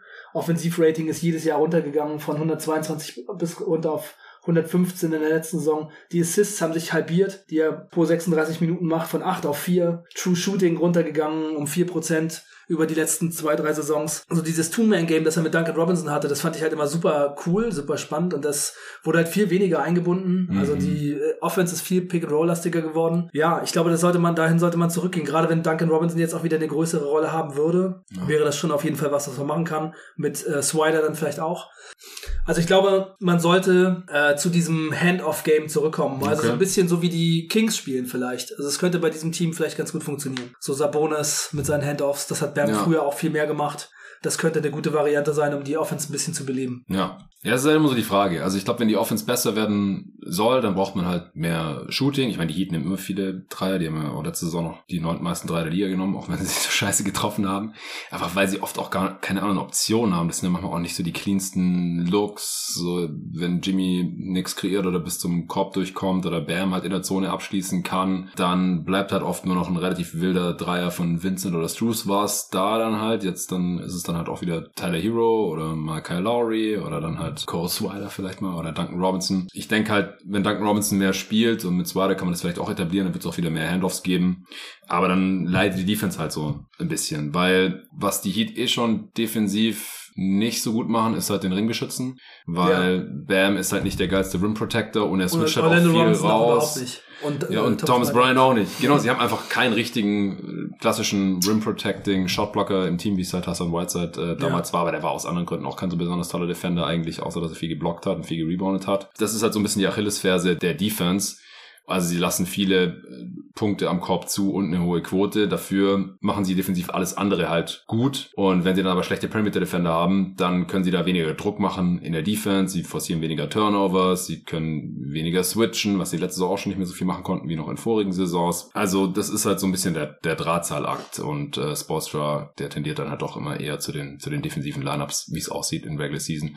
Und auch in den Playoffs, die wir gesehen haben. Und dann wird's offensiv halt oft ziemlich hässlich. Also sie haben halt mit Butler jemanden, der unfassbar viele Freiwürfe zieht. Das ist echt krank. Der letzte Saison hatte eine Freiwurfrate von über 60 Prozent. Da haben äh, Nico und ich, glaube ich, im Top 30 Pod noch mal drüber gesprochen. So alles über 50 Prozent ist schon insane für jemanden, der nicht absichtlich gehackt wird, wie Shaq oder Gobert oder sowas, weil sie keine tollen Freiwürfe sind und sonst die ganze Zeit danken.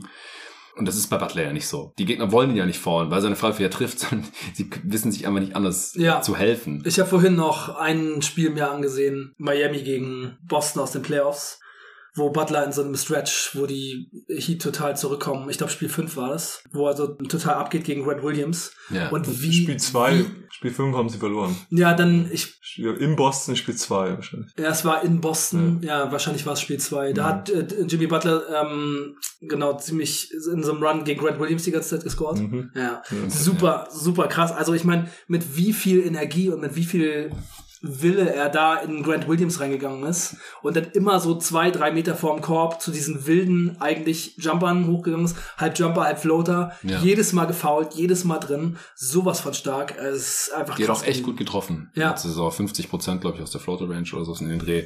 Ja, krass. Ja, also innerhalb der Zone, ich sag jetzt nicht innerhalb der Dreilinie, weil Long Twos, das ist halt sehr streaky und man nimmt die auch gar nicht. Aber sag mal, innerhalb der Zone oder innerhalb der, der kurzen Midrange, Floater Range, so da ist er dann halt schon ziemlich unstoppable. Und im Playoffs halt auch nochmal mehr als in der Regular Season. Aber die Offense ist halt auch brutal von ihm abhängig. Man hat's ja auch Ja. gesehen gegen Denver, wenn er das dann halt nicht mehr macht und in der Zone auf einmal teilweise gar nicht mehr wirft und die ganze Zeit irgendwie rauspasst oder wieder rausdribbelt oder einen Ball verliert. Man hat sich teilweise gefragt, was macht er denn? Wieso spielt er jetzt auf einmal so anders als in den vorigen Runden? Dann, dann haben sie einfach keine Option mehr, weil Bam ist, du hast vorhin gesagt, das ist ein echter Big, stimmt ja auch, aber er ist jetzt halt relativ klein mit seinen 6'9 da und wenn er da so ein Seven-Footer ist oder jemand, der viel schwerer ist als er oder sowas, Ja, dann so kann er die nicht, nicht overpowern. Ja, genau. und ja, aus der Midrange dann halt auch relativ inkonstant. Dreier wird wahrscheinlich nicht mehr kommen bei Bam. Ich habe es leider aufgegeben. Ich würde mich freuen, aber das sagen wir, glaube ich, jedes Jahr in der Heat Preview. Also sie leben halt sehr stark davon, von ihrer Physicality, offensiv und defensiv. Ähm, sie sind auch defensiv ein gutes Rebounding-Team, einfach auch, weil sie gut ausboxen. Offensiv, da haben sie immer nicht so die dominanten Offensiv-Rebounder, auch weil, sie nicht so viel Size haben. Also haben wir vorhin auch schon angesprochen. In vielen Lineups, die wir besprochen haben, sind dann halt Butler und Martin auf den Forward-Spots oder Butler und Duncan Robinson oder Coase Wider. Da holst du halt nicht viele Offensiv-Rebounds. Die Rim Protection, wie gesagt, die leidet. Also alles, was halt mit, mit Size und ähm, Masse einhergeht im Basketball, sage ich jetzt mal so, dass darin sind die Heat die letzten Jahre nicht gut gewesen. Es kann natürlich sein, dass wenn jetzt Thomas Bryant mehr spielt oder Landon Robinson, dass sie dann da in manchen Kategorien ein bisschen besser werden, aber dann, dann leiden halt wieder andere Aspekte des Games und ich denke, am Ende des Tages wird Spolstra immer wieder zu dem tendieren, was wir die letzten Jahre auch von Heat gesehen haben. Ja, und eins äh, noch, wo ich hinzufügen wollte, die Pace ist halt immer Ja. super slow. Also Ja. ja. Miami, Ja, Zweitlangsamste Pace. out, yes. ja. Und das schon, also seit der Butler-Ära spielen immer so langsam. Und dann ist es ja so ein Auseinandernehmen, so ein langsames, was schon auch Zielen. Sezieren, genau. Also hinten wenig zulassen und vorne dann so Butler dann Faust ziehen und Ding und irgendwo die Lücken finden, wie du meintest, Shoes, der dann so die ins Gesicht wirft, die Dreier oder Robinson dann mit Handoffs.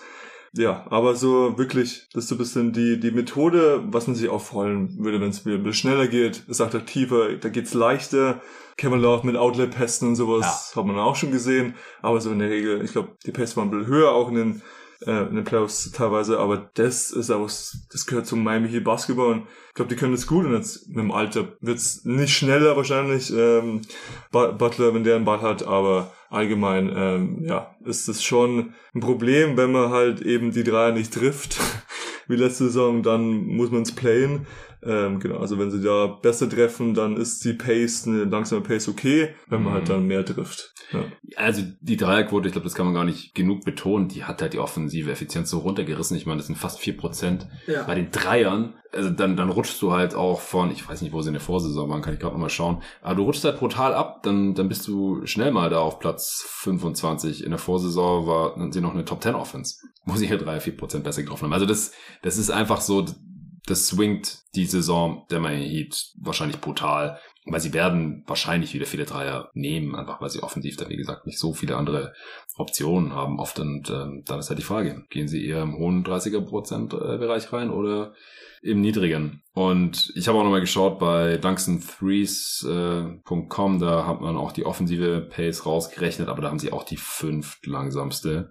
Äh, Die Gegner scoren halt auch langsam gegen sie selber, deswegen haben sie insgesamt fast die zweitlangsamste. Ja, Aber dahinter kommen halt echt nur noch so Teams, Philly, ja, mit Embiid und Harden, die halt in ihre ISOs gehen und auch nur am Sezieren sind die ganze Zeit und keine Fastbreaks laufen. Die Knicks auch super slow paced mit Brunson und Randall.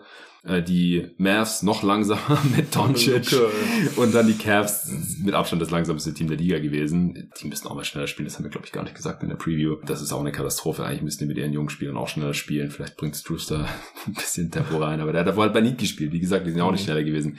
Also, ja, das, das wäre schön. Auf der anderen Seite, Love kann zwar so Touchdown-Pässe spielen. Thomas Bryant hat übrigens in dem Game auch einen geilen gespielt. Hm. Äh, Kyle Lowry hat, als er vor zwei Jahren angekommen ist, finde ich, war das relativ sichtbar. Der hat oft so Hitter-Pässe gespielt in Transition, aber muss halt auch fit sein, muss spielen, weiß nicht, wie viel er noch spielt. Und wer finisht dann eigentlich so die Fast Breaks? Also Butler halt Also auch nicht so ja. wirklich. Ja. der macht halt, wenn er selber den, den Stil holt. Ja. Also er holt ja viele Steals an der Dreilinie und dann klar kann er das schon machen, aber sonst halt Caleb Martin Mhm. und wer noch? Tyler Hero vielleicht mal. Also die haben einfach. Hampton jetzt ja, vielleicht. Hampton, genau. Hackes, das sind so Typen. Ne? Ja, die Jüngeren halt. Genau, die Jungen. Jovic vielleicht. Ja. Ja, ich habe vielleicht noch einmal hier eine Statistik, die ein bisschen Hoffnung macht. bitte. Äh, ich habe gerade mal geguckt in den Playoffs, äh, wie da die Dreier gefallen sind. Also Gabe Vincent hat die meisten genommen und hat 38% getroffen. Duncan Robinson hat 44%, Caleb Martin 42%, Kevin Love 37, Tyler Hero hat nur ein Spiel gemacht. Ja, gut. 50% kann man rausnehmen. Kyle Lowry 37,5 und Jimmy Butler auch 36%. Also sie haben auf jeden Fall Überliga-Durchschnitt getroffen und das in Ja. den Playoffs, wo die Defense auch besser ist. Also ich glaube, die Annahme, dass die Dreier in der nächsten Saison auf jeden Fall besser fallen als 34 Prozent, das ähm, muss, muss man schon, muss schon so sein. Es war ein Outlier, wie schlecht sie in der Regular Season getroffen haben und es war historisch, wie viel besser sie dann in den Playoffs getroffen haben. Aber Ja. ich glaube halt auch, dass ihr mittleres Niveau eigentlich ein bisschen höher sein sollte, wo die Regular Season halt viel größere Sample Size eigentlich war. Es war ja auch, das hat Ben Taylor in einem, in einem Pod mal behandelt. Das, das war historisch, wie viel besser die Heat gegen die Celtics ihre Dreier getroffen haben, wie viel schlechter die Celtics ihre Dreier gegen die Heat getroffen haben. Und das swingt dann halt so eine Serie brutal. Also da hat man sich halt gefragt, so, okay, wie kann es sein, das eine Team gewinnt drei Spiele, dann das andere. Aber das hängt ihn halt einfach extrem auch vom, vom Dreier-Shot-Making einfach ab. Sollen wir langsam zu unseren Predictions kommen? Habt ihr noch was zu Stärken, Schwächen, Stil, was wir jetzt nicht besprochen haben? Irgendein Spieler, der runtergefallen ist bisher? Nein, dann Best Case. Sebi, was passiert im Best Case? Mm, Wie viele Siege spannend. siehst du da? Ja, das macht Spaß. Ähm, Best Case für Miami. Ja, schon so ein bisschen, was vor zwei Saisons passiert ist. Da waren sie Erste in der Eastern Conference. Mhm. Dafür, klar, Butler wieder hält diese Playoff-Form. Er hat mir aufgeschrieben, was natürlich nicht passieren wird. Äh, über die ganze Saison, äh, das hat er nie gemacht und Nee. ist ihm auch nicht wichtig. Aber schon auf einem hohen Niveau spielen, einfach mit 20 Punkte machen und die Miami Heat Offense halt so anführen mit hoher Effizienz. Ähm, die Defense auch am hohen Niveau. Mittlerweile, äh, Side Note, hat er ein 95er 2K-Rating. Wer sich da auskennt, ist, ist das eigentlich viel zu hoch. Äh, so, so gut spielt er nicht. Adebayo wer, muss sich nochmal steigern, offensiv vor allem. Äh, sehe ich da schon noch Potenzial. Ich habe den Dreier noch nicht ganz ähm, abgeschrieben. Okay. Er hat sich Von jetzt, Adebayo. Ja, ich habe jetzt auch nochmal ein Video gesehen, wie er Mhm. die Dreier trainiert hat. Ähm, also, ja, das, das sieht gut aus. Empty Ähm, Gym, ja.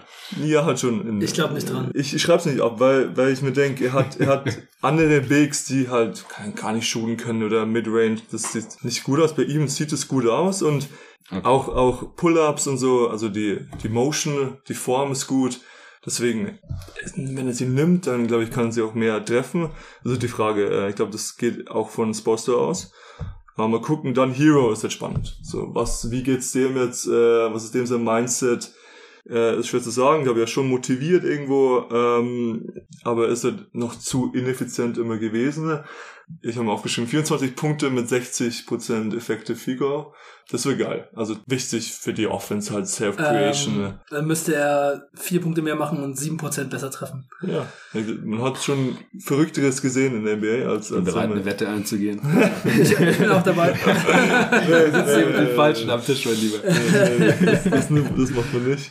Wie gesagt, wenn er jetzt wirklich so motiviert ist, was man schon sich vorstellen kann nach so im Sommer, aber wie gesagt, das, deswegen ist es der Best Case. Ähm, Ja, klar. Was hast du bei Best Case denn jetzt gesagt? Hast du also Butler bleibt auf der Achso, die, Form. ich meine, die Zahl hast du aber noch nicht gesagt, ne? nee, nee, noch nicht Ah, so. ja, Ja, ja, kommt, okay, kommt gleich, ja. Er macht noch den Case. Ja. Ja, Marlon Case. Äh, dann die zwei Chase, Jovic und Hakes, kommen in die Rotation rein. Jovic das erste Mal und Hakes schließt sich schon NBA-ready aus. Also die, die zwei starke Teile der Rotation und dann so undrafted. Dann haben wir unsere undrafted Typen, Swider natürlich vorne dran, äh, Jamal Kane, haben wir heute noch gar nicht erwähnt.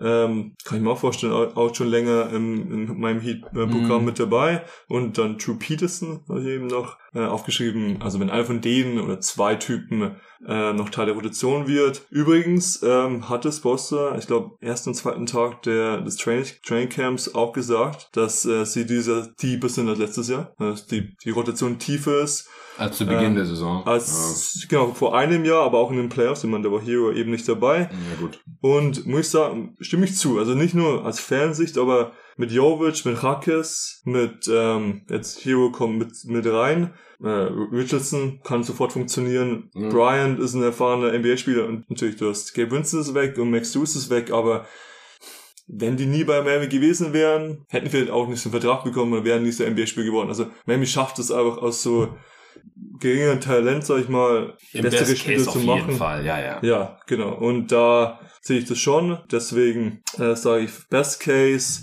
50 Siege. Das ist mein, mein Best Case. Das heißt Heimrecht in der ersten Runde. Ersten vier. Okay. Viel mehr sehe ich nicht. Ne? Okay, also sechs Siege, Siege mehr als letzte Saison, Genau. neun mehr, als sie laut Netrating hätten holen sollen. Vielleicht overperformen sie ja wieder ein bisschen. Aber nicht Im Best Case 53 schon. wie vor zwei Saisons glaube ich nicht, dass der Osten ist auch zu stark. Mit Okay, Boston, mit okay. Milwaukee, äh, Cleveland. Ja. Ja. Also vierter Platz, 50 Siege. Wäre ich auch zufrieden mit. Ja.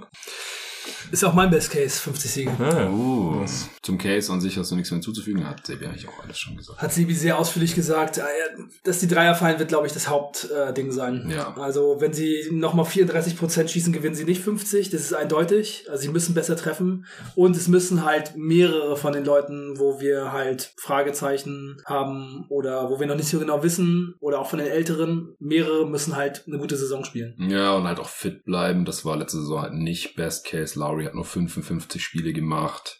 Also fast 30 verpasst. Jimmy Butler hat 18 verpasst. Im Best Case verpasst vielleicht nur 10 oder so, aber das ist, ja. Ah, Jimmy Butler hat in seiner ganzen Karriere einmal mehr als 70 Spiele gemacht. Okay, der verpasst Das im waren Best Case 82. 15. Bei Chicago, Ja. 82. Ja. Richtig. Ja.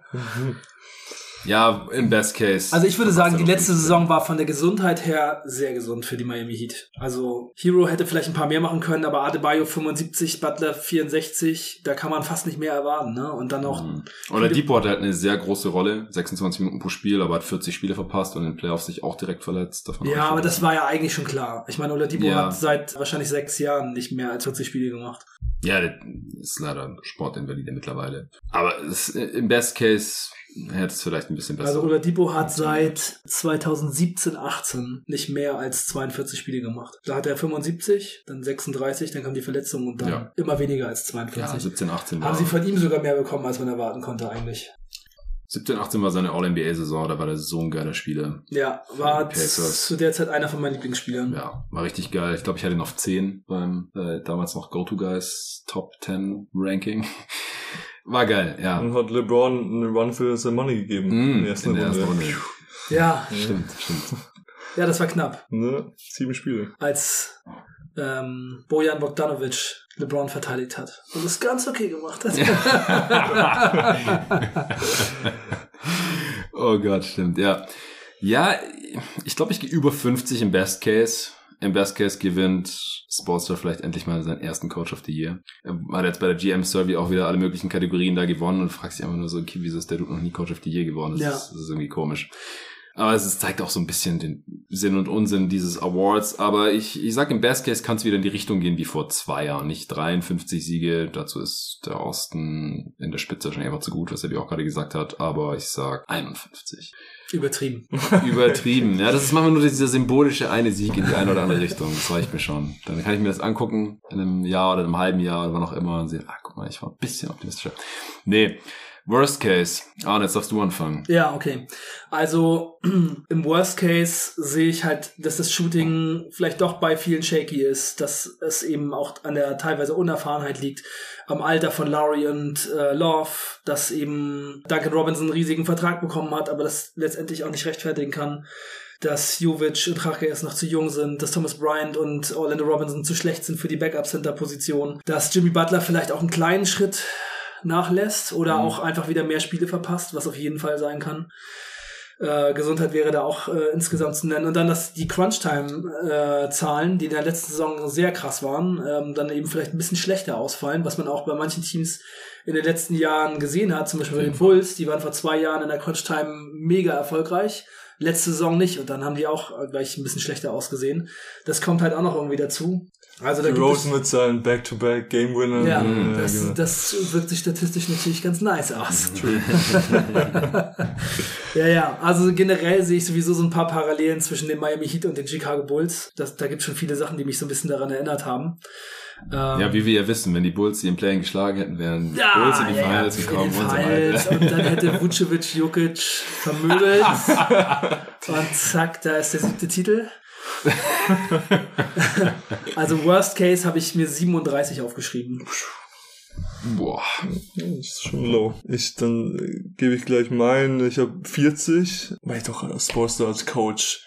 Der, also 37, das ist dann, Was? ich hab's verpasst, Play-In verpasst. Weißt du, oder? wann Sportster das letzte Mal 37 Siege geholt hat, Arne? Das muss ja dann äh, 2009 gewesen sein, oder nicht? Danach, Vor- danach nochmal. Schon mal, zwei, Ah, okay, das war dann die, hier die, White, äh, die 17, Whiteside 17, äh, sowas. Du meintest übrigens 2008, nachdem sie Beasley Ja. gekauft haben, hatten sie 15 Siege. Dann- Danach hatten sie einmal unter 40 Siege. Ja, dann muss es ja diese Whiteside, Ian Waiters äh, Zeit gewesen sein. Also so Das waren 2000, auch 40, oder? 2017. Das war das Jahr, nachdem LeBron gegangen ist. 2014, 15. Ah, okay. Ah, Da hatten sie 14. 37 Sinn. Siege Hm. bei 45 Niederlagen. Hm. Ja, deswegen, ähm, ich sehe, also Bottom ist bei mir 40. Einfach wegen, wegen Sposter. Ich kann noch kurz ein paar Sachen, äh, genau, dass eben kein Rookie einschlägt, äh, das Offensiv ohne Pointer, Lowry nimmt noch mehr ab, Hero chuckt alles, hat, hat spielt mit schlechter Einstellung, äh, Butler, ja, nimmt die Saison wieder ein bisschen halb ernst, ja, dabei macht nicht seinen nächsten Step. Also das wären dann 40 Play-in auswärts. Also 10., 9. Platz ist für mich Worst Case. Also 11. oder das kann ich mir beim besten Willen nicht vorstellen. Da hat Butler auch noch zu viel Bock und ich. Die müssen wirklich nur in die Playoffs. Also Play-in, das war ein bisschen äh, spitzig, aber so sechster Platz wäre ich schon genug, aber ich sag mindestens 40. Ja. Ich sag 41. Also, Wäre auf jeden Fall ziemlich mehr. witzig, wenn die Heat wieder Achter werden und die Bucks Erster. Die treffen wieder so aufeinander. Ich hoffe möchte ich aber nicht wissen, was bei den Bucks-Spielern abgeht, ich ey. hoffe es. Oh mein Ja, auf Gott, solche Stories hoffe ich auf jeden Fall. das wäre so lustig. Sehr. Oh shit. Und im Play lassen wir wieder schön die Bulls rausschmeißen. Nee, nee, nee, nee, nee. Da sollen die lieber drauf hoffen, dass sie nicht auf die Bulls treffen. Die sind krass diese Saison. Das passiert den kein zweites Mal. Okay, Prediction Time. Sebi, du darfst wieder zuerst. Ja, ich kenne auch die Line nicht. Ähm, ich habe kurz gegoogelt, aber ich wollte dann auch nicht, wollte sich jetzt zwingen. Hm. Ich sage jetzt, ich gehe wirklich mathematisch in die Mitte. Äh, 45. 45 Siege. Okay. Jetzt, wenn die Line kommt, vielleicht ändere ich es nochmal, aber ich, ich Nee, nee, nee, nee. Nee, das kannst du nicht mehr. Ich, ich habe 45, 46, aber wenn's, wenn die Line 45,5 wäre, was ich mir vorstellen kann, gehe ich auf 46, bin ich optimistisch, aber so Ah. nehme ich 45. So einer bist du. Das gebietet äh, das äh, Ferndamm. Okay, äh, ich schaue gerade nochmal, ob sich die Line bewegt hat, weil ich glaube, dass die, die ich hier habe, noch von Jetzt vor noch dem Coast Wilder, Dame, ne? hab ich den Namen fast nochmal gesagt, aber vor dem Trade, auf den noch gewartet wurde, vor Coast Wilder, ja genau, vor dem Preseason. Leider man auf drei, drei Siege darum. Arne, was ist deine Zahl? Ja, es ist äh, merkwürdig und äh, für mich nicht erklärlich, aber ich habe auch 45 Siege aufgeschrieben. What? Ich dachte, Sebi wäre ein bisschen optimistischer. Ich fand den äh, Best Case schon ein bisschen low. Und äh, ich glaube auch, dass die Miami Heat jetzt, so wie es in der letzten Saison gelaufen ist, einfach die Regular Season top motiviert angehen werden. Also ich glaube, Bam und Jimmy werden, werden die Regular Season motivierter angehen, als sie es in den letzten Jahren gemacht haben, weil die einfach wissen, wir können theoretisch weit kommen, aber wir müssen da rein. Das war letzte Saison so knapp. Ich denke schon, dass es von daher sehr, sehr ernst genommen wird jetzt. Weil 45 finde ich schon low. Ich meine, wirklich die Saison davor, da hatten sie 53. Immer wenn die Heat gegen irgendwen gespielt haben, habe ich gedacht, ja, die Heat können auf jeden Fall gewinnen. Wenn die gegen die Bulls gespielt haben, dann habe ich schon fast gedacht, okay, hak's ab, das gewinnen die Heat immer. Also da waren die schon, waren die schon krass. Das ist halt für mich jetzt 45 äh, eine realistische Zahl, aber ich hätte so gedacht, ja, Sebi, der Ich bin optimistischer. ja, ich hätte schon gedacht, dass du eher so 48 oder 49 sagst oder vielleicht sogar Ja, 50. das ist halt, ja, das ist mein Best Case. Deswegen, Ja, ja. du darfst nicht vergessen, was im Osten passiert ist. Ja, also mit Milwaukee, mit Boston hast du potenzielle 55 plus Siegeteams. Und dann ist es halt nicht so wichtig. Also wirklich, der Platz, den man anvisiert, ist Sechster und im besten Case Vierter für die Playoffs. Und das reicht. Also ich denke da auch, da, das ist die Mischung, ja, dann gehe ich 46, gehe ich ein höher als, als du. Weil ich, äh, Musst du auch, weil die Line ist 45,5. Ach du, ja, ich dachte, das gibt's doch nicht. Ich wusste es. Jetzt ist es doch so, wie es sein muss. Du bist under, Sebi ist Ja, over, ja, ich bin ja. übrigens auch over. Ich habe beim viel zu frühen Power Ranking auch 48 gesagt, aber da war der Dame Trade, jetzt sag ich schon wieder. Aber ich sag immer. Jetzt hast äh, du hast ja, dreimal. eigene Regel. Ja, Also, Wir müssen uns irgendeine Strafe für dich ausdenken. verdammt. Ja, Essen geht auf mich. ähm, da war der Trade, der im Raum stand, schon so ein bisschen eingepreist und der kam jetzt natürlich nicht und ich gehe um zwei Siege runter, bin ich auch bei 46, ein knapp over. Liegen wir ja wirklich genau beieinander. Ja, auf jeden Fall. Sebi hat's schlau gemacht. Der hat gesagt, wenn die Line bei Als 45 Fan musst du drüber gehen. Ja. Auf jeden Fall. Ja, das war krass. Äh, bei zwei Jahren vor der Preview, also dass sie da Erster wurden und 53 Siege geholt haben, das war ja ziemlich überraschend, oder? Weil äh, da hat, da habe ich mit dem Timo damals aufgenommen, der auch Heat-Fan ist. Und der hat das einfach so rausgehauen. Einfach so, Mhm. war, war ich ein Fanpick. Er konnte es nicht so wirklich begründen, aber der war da ziemlich nah dran. Guten Ich schau grad mal, die. Line war damals 48,5. Also die sind da krass drüber gegangen mit ihren 53 Siegen. Ja. Alright. Ich habe noch mehrere interessante Aspekte zu diesem Team. Ich weiß nicht, wie es euch geht. Habt ihr noch irgendwas zu Miami Heat, wo wir jetzt noch gar nicht drüber gesprochen haben? Also ich habe auch einiges, ähm, aber du kannst, Okay. kannst gerne mal du anfangen. Du möchtest? Ja. Ja, ein, zwei Punkte hätte ich glaube ich auch noch. Jetzt kommen die Hot Takes. Okay, ich fange an. Wir haben es jetzt ein paar Mal so angeschnitten, dass Butler halt in der Regular Season nicht derselbe Spieler ist wie in den Playoffs. Und ich weiß nicht, ob das bei ihm nicht krasser ist als bei jedem anderen Spieler. Und ich frage mich, wieso.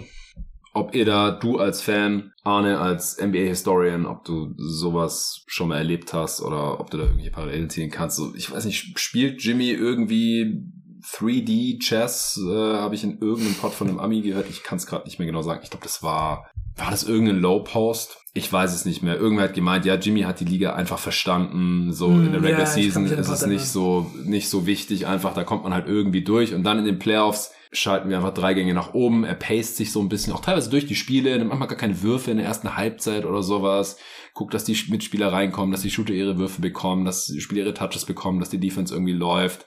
Und dann, wenn es in die Crunch-Time geht, wenn es um die Wurst geht, dann ist Go-Time und dann kommt Timmy Buckets um die Ecke. Er ist so vielleicht so ein bisschen ein Spieler, der einfach verstanden hat, wie es läuft. So. Also hat die Liga so ein bisschen durchgezockt, weiß, wie er bis zum Endgegner kommt und muss den halt nur noch besiegen. Das hat er halt noch nicht geschafft, war jetzt zweimal in Finals. In der Regular Season ist er hypereffizient, also da ist er auch nicht wirklich schlechter. Er hat eine kleinere offensive Rolle, nimmt nicht so viele Würfe und setzt ja auch immer einige Spiele aus, so dass viele bis zum Ende des All-Star-Votings denken, der ist nicht mal ein All-Star und dann auf einmal in Playoff spielt er wie ein Top-5-Spieler und man weiß nicht so genau, was davon halten soll. Kommt dann halt vom, vom Low-Seed und schlägt reinweise halt die Favoriten, wie ich ja am Anfang auch nochmal dargelegt habe. Ich weiß nicht, ist Jimmy Butler dieses Pferd, das nur so hoch springt, wie es halt muss, oder interpretiert man da jetzt schon zu viel rein? Also ein Spieler, der ja auch diesen bekannten Playoff-Switch hat, ist LeBron. Also ich will sie nicht komplett vergleichen. Ja. Und LeBron ist halt einfach ein besserer Spieler allgemein. Aber schon einer, der dann auch nochmal umschaltet und Ging so ein bisschen in die Richtung, wo man jahrelang wusste, okay, LeBron ist der beste Spieler der Liga, Genau. aber er hat nie wieder einen er MVP coastet gewonnen. halt, genau, Ja. nicht mehr MVP gewonnen. Er weiß, wie er genug Siege bringen kann. Das Team vielleicht auch ein bisschen besser mit, mit Kyrie und Love damals oder auch mit den Lakers. Das ist der Supporting Cast bei Miami nicht so stark. Und dann dreht er halt auch nochmal auf. Ja, was, wer ist denn dein Vater? Jay Butler? Ist es, ist es MJ? Äh, ja, aber auch jemand, der natürlich in den Playoffs dann ja, 35 auf einmal, auf einmal Average, der hat natürlich auch in, in der Regular Season viel gescored, und, aber dann da nochmal einfach ein Schippe drauflegt. Klar, es ist ein anderer Basketball, die besten Spieler müssen das alle irgendwie machen, äh, aber schon so von dem offensiv-defensiv mit dem Trainerteam, das sich darauf einstellt, äh, und dann aber auch immer glaubt, er kann, er kann einen Weg finden zu gewinnen. So diese Einstellung, äh, die haben wenige, vor allem in der heutigen NBA. Also andere Spieler, Top 10 Spieler, sei es Tatum, ähm, KD, klar, die haben auch dieses, diese Greatness irgendwo in sich, aber ich glaube, er ist vor allem vom Mindset einfach auf einem anderen Level. Und da ist er Regular Season, ja, gewinnt er so viele wie er, wie er muss und ist auch skills technisch Deswegen sage ich, in 2K ist er nicht, spielt er nicht auf seinem Rating-Niveau, weil er Mhm. nicht so stark ist. Weil er, weil er dieses nicht so, diese mega klassische Basketballspieler ist, aber er hat halt diese Mental Advantage. Deswegen ist er wirklich auch ein Playoff-Spieler. Wie siehst du das, Anne? Ich glaube halt auch, dass Jimmy Butler schon dann in den Playoffs ähm, einen kleinen Gang hochschalten kann. Also ich habe mir gerade mal hier die per 100 Possessions Stats angeguckt. Und er macht schon ein bisschen mehr auf 100 Possessions in den Playoffs. Jetzt in den vergangenen? Ich habe mir jetzt mal die drei letzten längeren Playoff-Runs Okay. angeguckt. Also 1920 Bubble Playoffs in der Regular Season 28,8 Punkte auf 100 Possessions gemacht und in den Playoffs 29,0. Da war es also vom Scoring her eigentlich ähnlich. Er spielt halt einfach in den Playoffs deutlich mehr Minuten. Das ist dann halt so ein Ding, ne? Mhm. Also er, er bleibt Ja. mindestens auf seinem Regular Season Level und er spielt deutlich mehr Minuten, so sechs, sieben Minuten mehr. Und jetzt bei den letzten beiden Runs, da war es halt auch dann, dass er die Punkte deutlich gesteigert hat.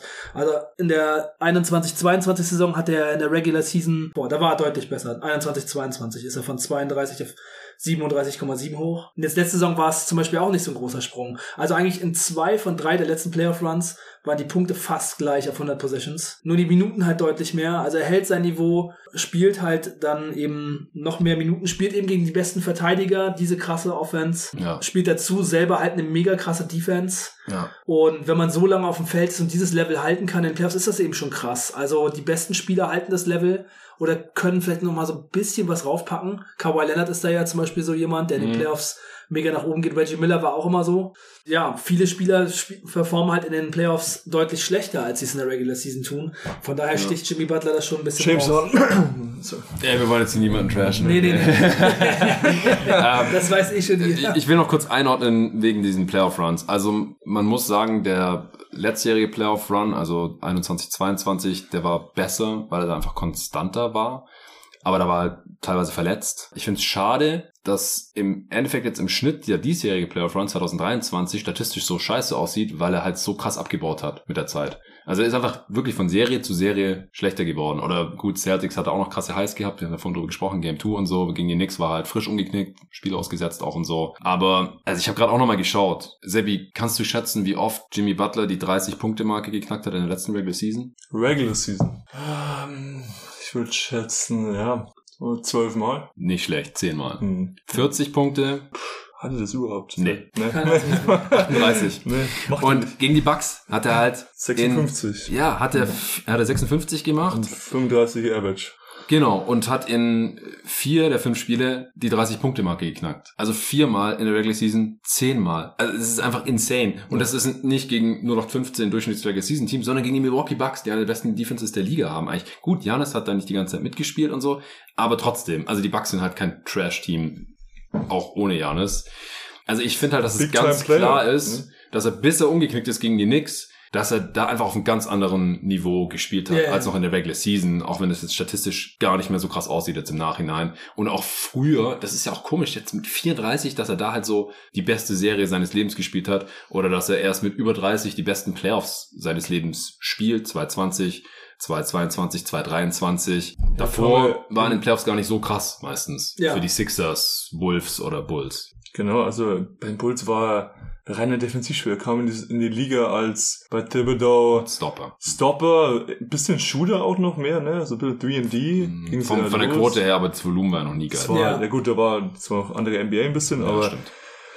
und dann, äh, gut, genau, Timberwolves, ähm, Philly dann mehr offensiv gemacht und jetzt, ja, ist er mit Abstand der beste Offensivspieler bei Miami. Und genau, also schwer zu sagen, wen es dann noch gibt, aber diese Explosion, ja, das hat man auch in den letzten Jahren nie wirklich gesehen.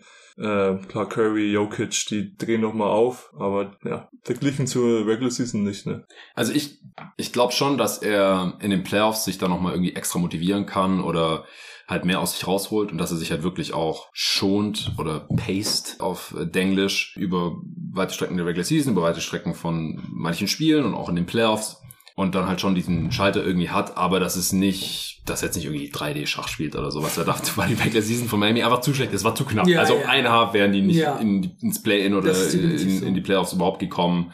So, das, das ist so knapp, das kannst du nicht planen. Ich meine, die Heat, die hatten ein schlechteres Net-Rating als die Hawks, als die Mavs. Also Teams, wo man halt sagt, okay, das war super enttäuschend letzte Regular Season. Die Mavs sind nicht mal in die fucking Playoffs gekommen und hatten ein besseres Net-Rating als die Miami Heat. So, Das, das machst du nicht mit Absicht oder das nimmst du auch nicht in Kauf. Also ich glaube, ein Stück weit ist was dran und er ist da auf einem ähnlichen Niveau wie manche andere All-Time-Greats, dass sie einfach, dass er dann einfach auch auf dieses spielerische Niveau kommen kann, wo man eigentlich denkt, der kann doch gar nicht werfen. Wieso nimmt er jetzt diese krassen Jumper und trifft die auch noch alle? Also wie gesagt, da kann man kann lachen werfen. und sich verschlucken. Ja, das ist das auch mit Dreier. Du merkst es am Anfang, wenn ein Spiel beginnt und er nimmt schon den ersten Viertel Dreier, dann wird's ein offensives Game mit Jimmy Butler. So, dann ist auch die Defense muss dann rausgehen, äh, ihn verteidigen, dann kann er attackieren, dann findet er Bam, dann findet er dir seine Shooter. Wenn er das nicht macht, dann, wie auch gegen, gegen Denver in den Finals, dann versucht er irgendwo vorbeizukommen, einen Foul zu ziehen, damit er rauspasst und dann wird, dann wird's hässlich. Also das, das ist wirklich, wenn Jimmy da wirklich konstant reingehen würde, auch die Dinge nehmen würde, was teilweise passiert, dann macht's die Offense schon viel leichter. Ja. Was hast du denn noch aufgeschrieben, Arne? Ach so, ähm, Was steht noch in deinen Zetteln? Die Zettelwirtschaft ist am Start. ich, ich wollte noch mal den Media Day ansprechen und wie Jimmy Ah, ich Butler ich da. habe mich gefragt, ob einer von euch das irgendwie ja, anspricht. ich wollte Ja, ich wollte ich, ich wollte mir schon ich wollte schon noch mit euch besprechen, weil ich habe das irgendwie nur gesehen Ah. und ich habe mir gar nicht irgendwie so richtig reingezogen, warum er das gemacht hat oder irgendwie mehr dazu. Ich habe einfach nur diese Bilder in meinem Kopf, wie Jimmy da so sitzt. Sebi, vielleicht kannst du einmal sagen, äh, was du davon hältst, dass er da so. Er ist ja ein Troll. Er hat das ja vor einem Jahr schon gemacht. Mit den Dreads. Ja. Ja, ja, Diese genau. lange Dreads. Und ich meine, was da der Erklär mal kurz für die Hörer, die es nicht gesehen haben oder nicht vor Augen haben, was überhaupt los war mit Jimmy Butler Media Day. Genau, dieses Jahr kam er ja quasi im Emo-Style. Also er hat sich die Haare so geglättet und nach vorne so halb übers Gesicht. Ja. So ein paar Piercings ja. äh, bei Augenbrauen, äh, auch Lippen, bei, bei Lippen, Nase, genau. Und auch ein bisschen geschminkt. Geschminkt, ja. genau, die Augen so äh, schwarz und ja, das war so der Emo, weil der eine Spieler halt nicht äh, nach Miami kam. Meinst du, es hatte was damit zu tun, oder? Ja, ja, genau. Ah. Absolut. Das war dieses, dieses, die haben es nicht geschafft, äh, Lillard zu holen. Ähm, ja, gut, irgendwie die Franchise ist nicht Sehr geschafft. sarkastisch aber halt auch. Ja, genau. Und dann dieses, ja, natürlich, ja, da auch zu den Gehirn, das war es Spaß. Und das ist irgendwie. Er hat gesagt, so diese, this is my Halloween. Ja. Er macht sich einfach einen Spaß drauf, ja. dass am Media Day halt der Raum voller Reporter ist und tausend Bilder gemacht werden. Es werden ja auch diese ganzen Headshots gemacht für die NBA. Und, jetzt, und letztes Jahr, wenn ich jetzt auf Basketball Reference gehe, ich lache mir noch den Arsch ab, weil Jimmy Butler da halt Dreads hat. Die hat für einen Tag letztes Jahr hat er überall, auch bei 2K oder so, immer wenn ich Jimmy Butler sehe, hat er diese Dreads und dieses glatt rasierte Gesicht. Das sieht so komisch aus, Alter. Und jetzt wird er halt das Nächstes nächste Jahr lang, ja. hat er hat dann geglättete Haare und Piercings und geschminkte Augen. Er, macht, er findet es einfach witzig, glaube ich, in erster Linie. Ja, es ist ganz lustig, muss ich zugeben. Sebi, was hast du noch? Ähm, ja, zum Thema Hot Takes. Vielleicht der nächste Superstar, der einen Trade fordern könnte. Ah, das wäre eine Frage von mir gewesen. Ah ja, okay.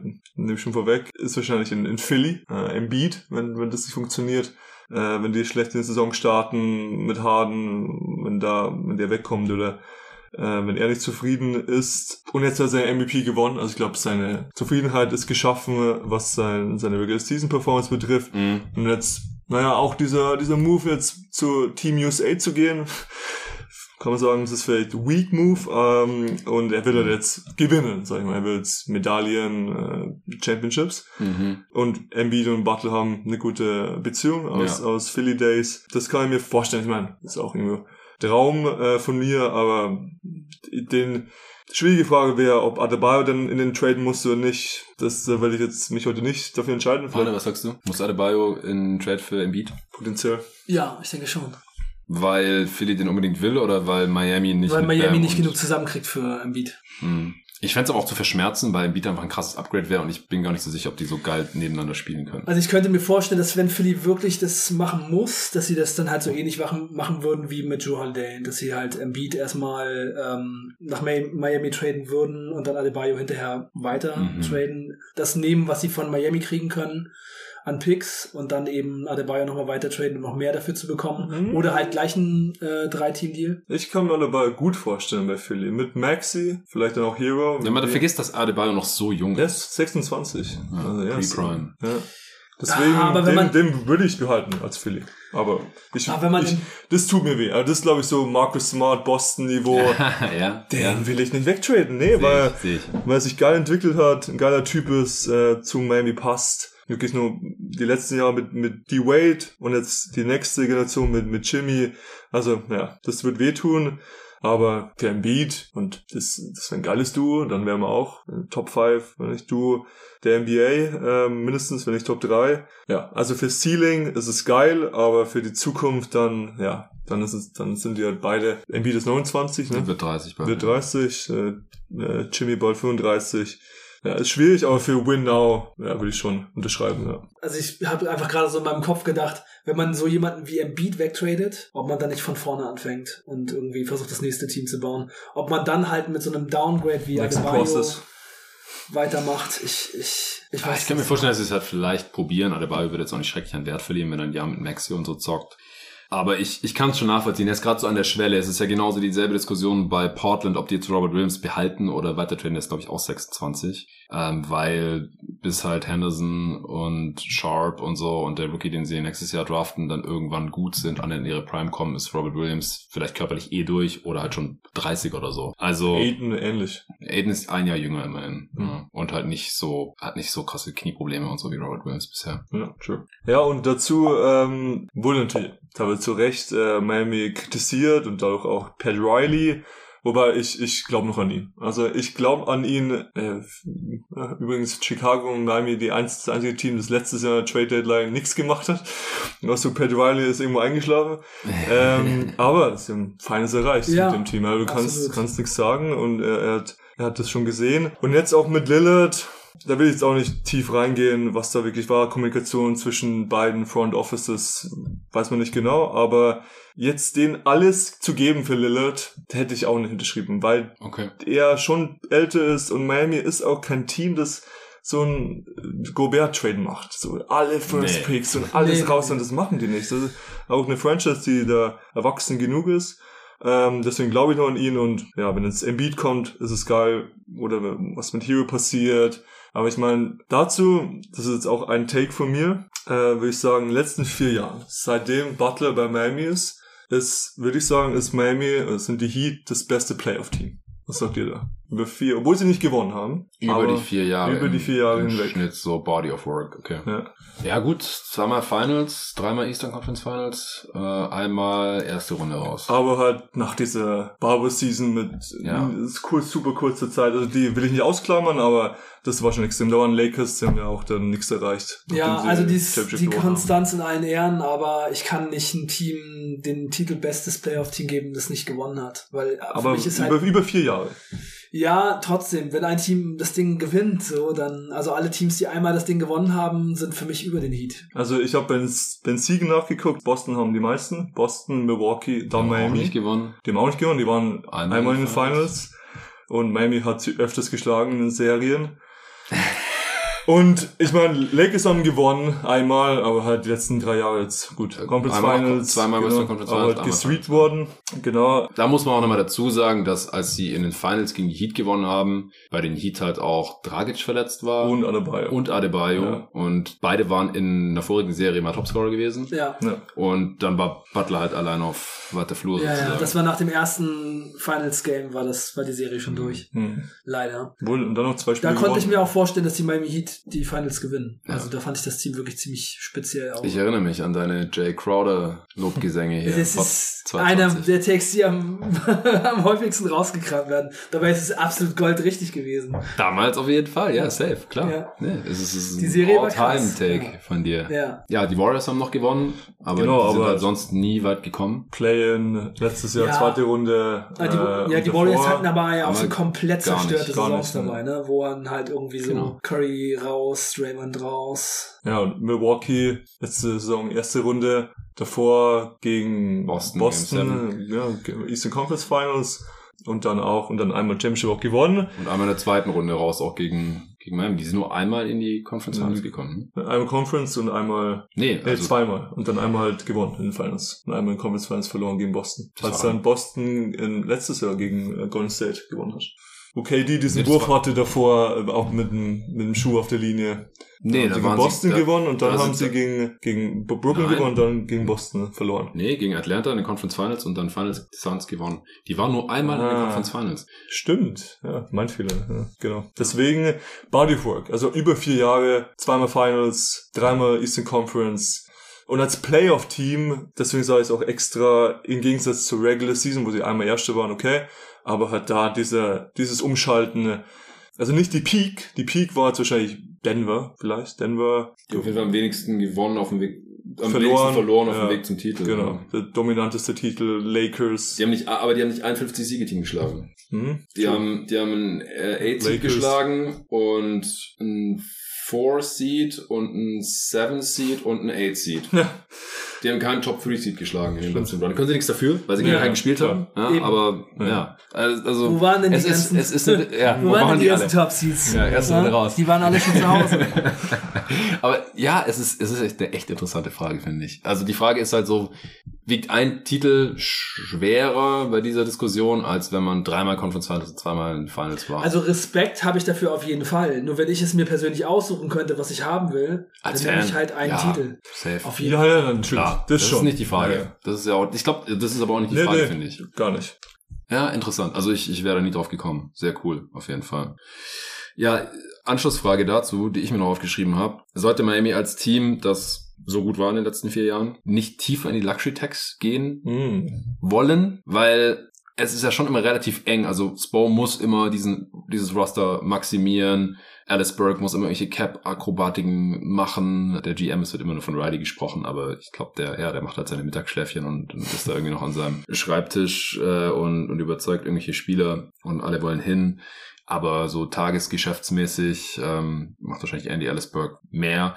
Die Ownership war ja schon zu LeBron-Zeiten jetzt nicht so super spendierfreudig. Das hat ja auch dazu geführt, dass der dann irgendwann weg wollte. Mike Miller gecuttet, um Luxury Tax zu sparen äh, oder getradet, ich weiß gar nicht mehr.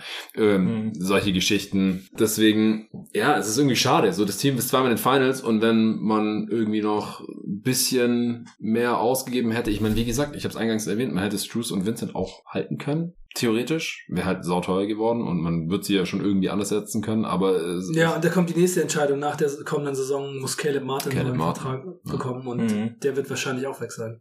Ja. Das ist schon schade, auf jeden ja, Fall. Ja, und das, da habe ich mir auch ein paar Spiele angeschaut, die auch diesen Heat-Effekt, die bei Miami, äh, Tyler Johnson ist so ein Typ, 50, George Will 50 Millionen äh, bekommen hat bei, bei Phoenix, ja, von Phoenix. Nee, nee, Brooklyn. Der wurde irgendwann zu Phoenix getradet noch, aber die Suns haben Tyler Johnson nicht in die Liga gegeben. Nicht in die Liga gegeben? Nee, nee, das waren die Nets. Aber der war auch bei, der war bei Nets doch danach nochmal, später, zum Schluss. Der war da zweimal, glaube ich. Ja. Zweimal. Okay. Ja, ja. Aber er hat auch bei Phoenix gespielt. Das, ne? das Offer-Sheet war von den, war von den Nets. Okay. Auf jeden Fall auch bei Miami ein Underdog, ein Undrafted dann kriegt er einen großen Vertrag. Genauso jetzt Juice letzte Saison, jetzt äh, bei, bei Cleveland, Silent Trade. Richardson eben, Duncan Robinson noch im eigenen Team, aber so, so Typen, die Miami macht und dann, ja, nicht halt, genau, äh, Gabe Winston, Kendrick Nunn, auch, mhm. äh, das sind Typen, ja, wo ich dann aber, bin ich nicht böse, gesagt. Weil das ist eben deren Stärke und das, da können sich viele Stück abschneiden in der NBA, die, also viele andere Teams, die das nicht schaffen, was so Rohtalenten, die erstmal zu scouten und dann so zu entwickeln und dann, naja, nicht zu bezahlen. Bei Roms haben sie es gemacht, ne? war zwar ein Fehler, aber wäre zu hoch, kann man es überschreiten. Auch Hero, ja, die haben sie bezahlt, aber die sind, die spielen unter dem Wert. Also da habe ich lieber dann eben so undrafted Minimum-Spieler, die dann größeren Impact haben und also nicht unbedingt Next One Please, aber dann kann man halt wirklich auch so günstig wieder was machen. Aber jetzt Warriors, die dafür bekannt sind, dass sie sehr viel zahlen und sehr viel mm. Luxury Tags, ja, haben auch vier Titel. Sagst du jetzt, wenn jetzt der letzten vier Jahren Titel dabei gewesen wäre, dann wäre es für dich sicher Miami ist es nicht, aber trotzdem hat man drei Titel in der Franchise, was Gutes. Eben damals hat man eine Big Three hergeholt, die es auch damals noch nicht gab. Das waren, wenn ich nicht falsch bin, drei Max Deals. Ähm, ja, die haben ein bisschen auf Geld verzichtet. Bisschen, genau, die haben ein bisschen, richtig. Und ja. über Cap Space, also da waren die ja dann auch nicht in der Luxury Tax. Genau, das haben sie schon geschafft und das und dann viermal in den Finals mit LeBron, aber nee, bin ich ja ein Fan von, muss ich sagen. Ähm, okay. Und ob es dann wirklich den Unterschied macht, welche Spieler man da jetzt, also Caruso natürlich, der 9 Millionen verdient, so einen reinzuholen, natürlich geil. Äh, aber im Grunde kann man sehr gut kämpfen mit dem, was, was man hat. Oder auch mit den unterbewerteten Spielern. Ja, also Vollständigkeit halber, die Miami Heat sind auch in der Luxury Tax. Schon ein bisschen. Ja.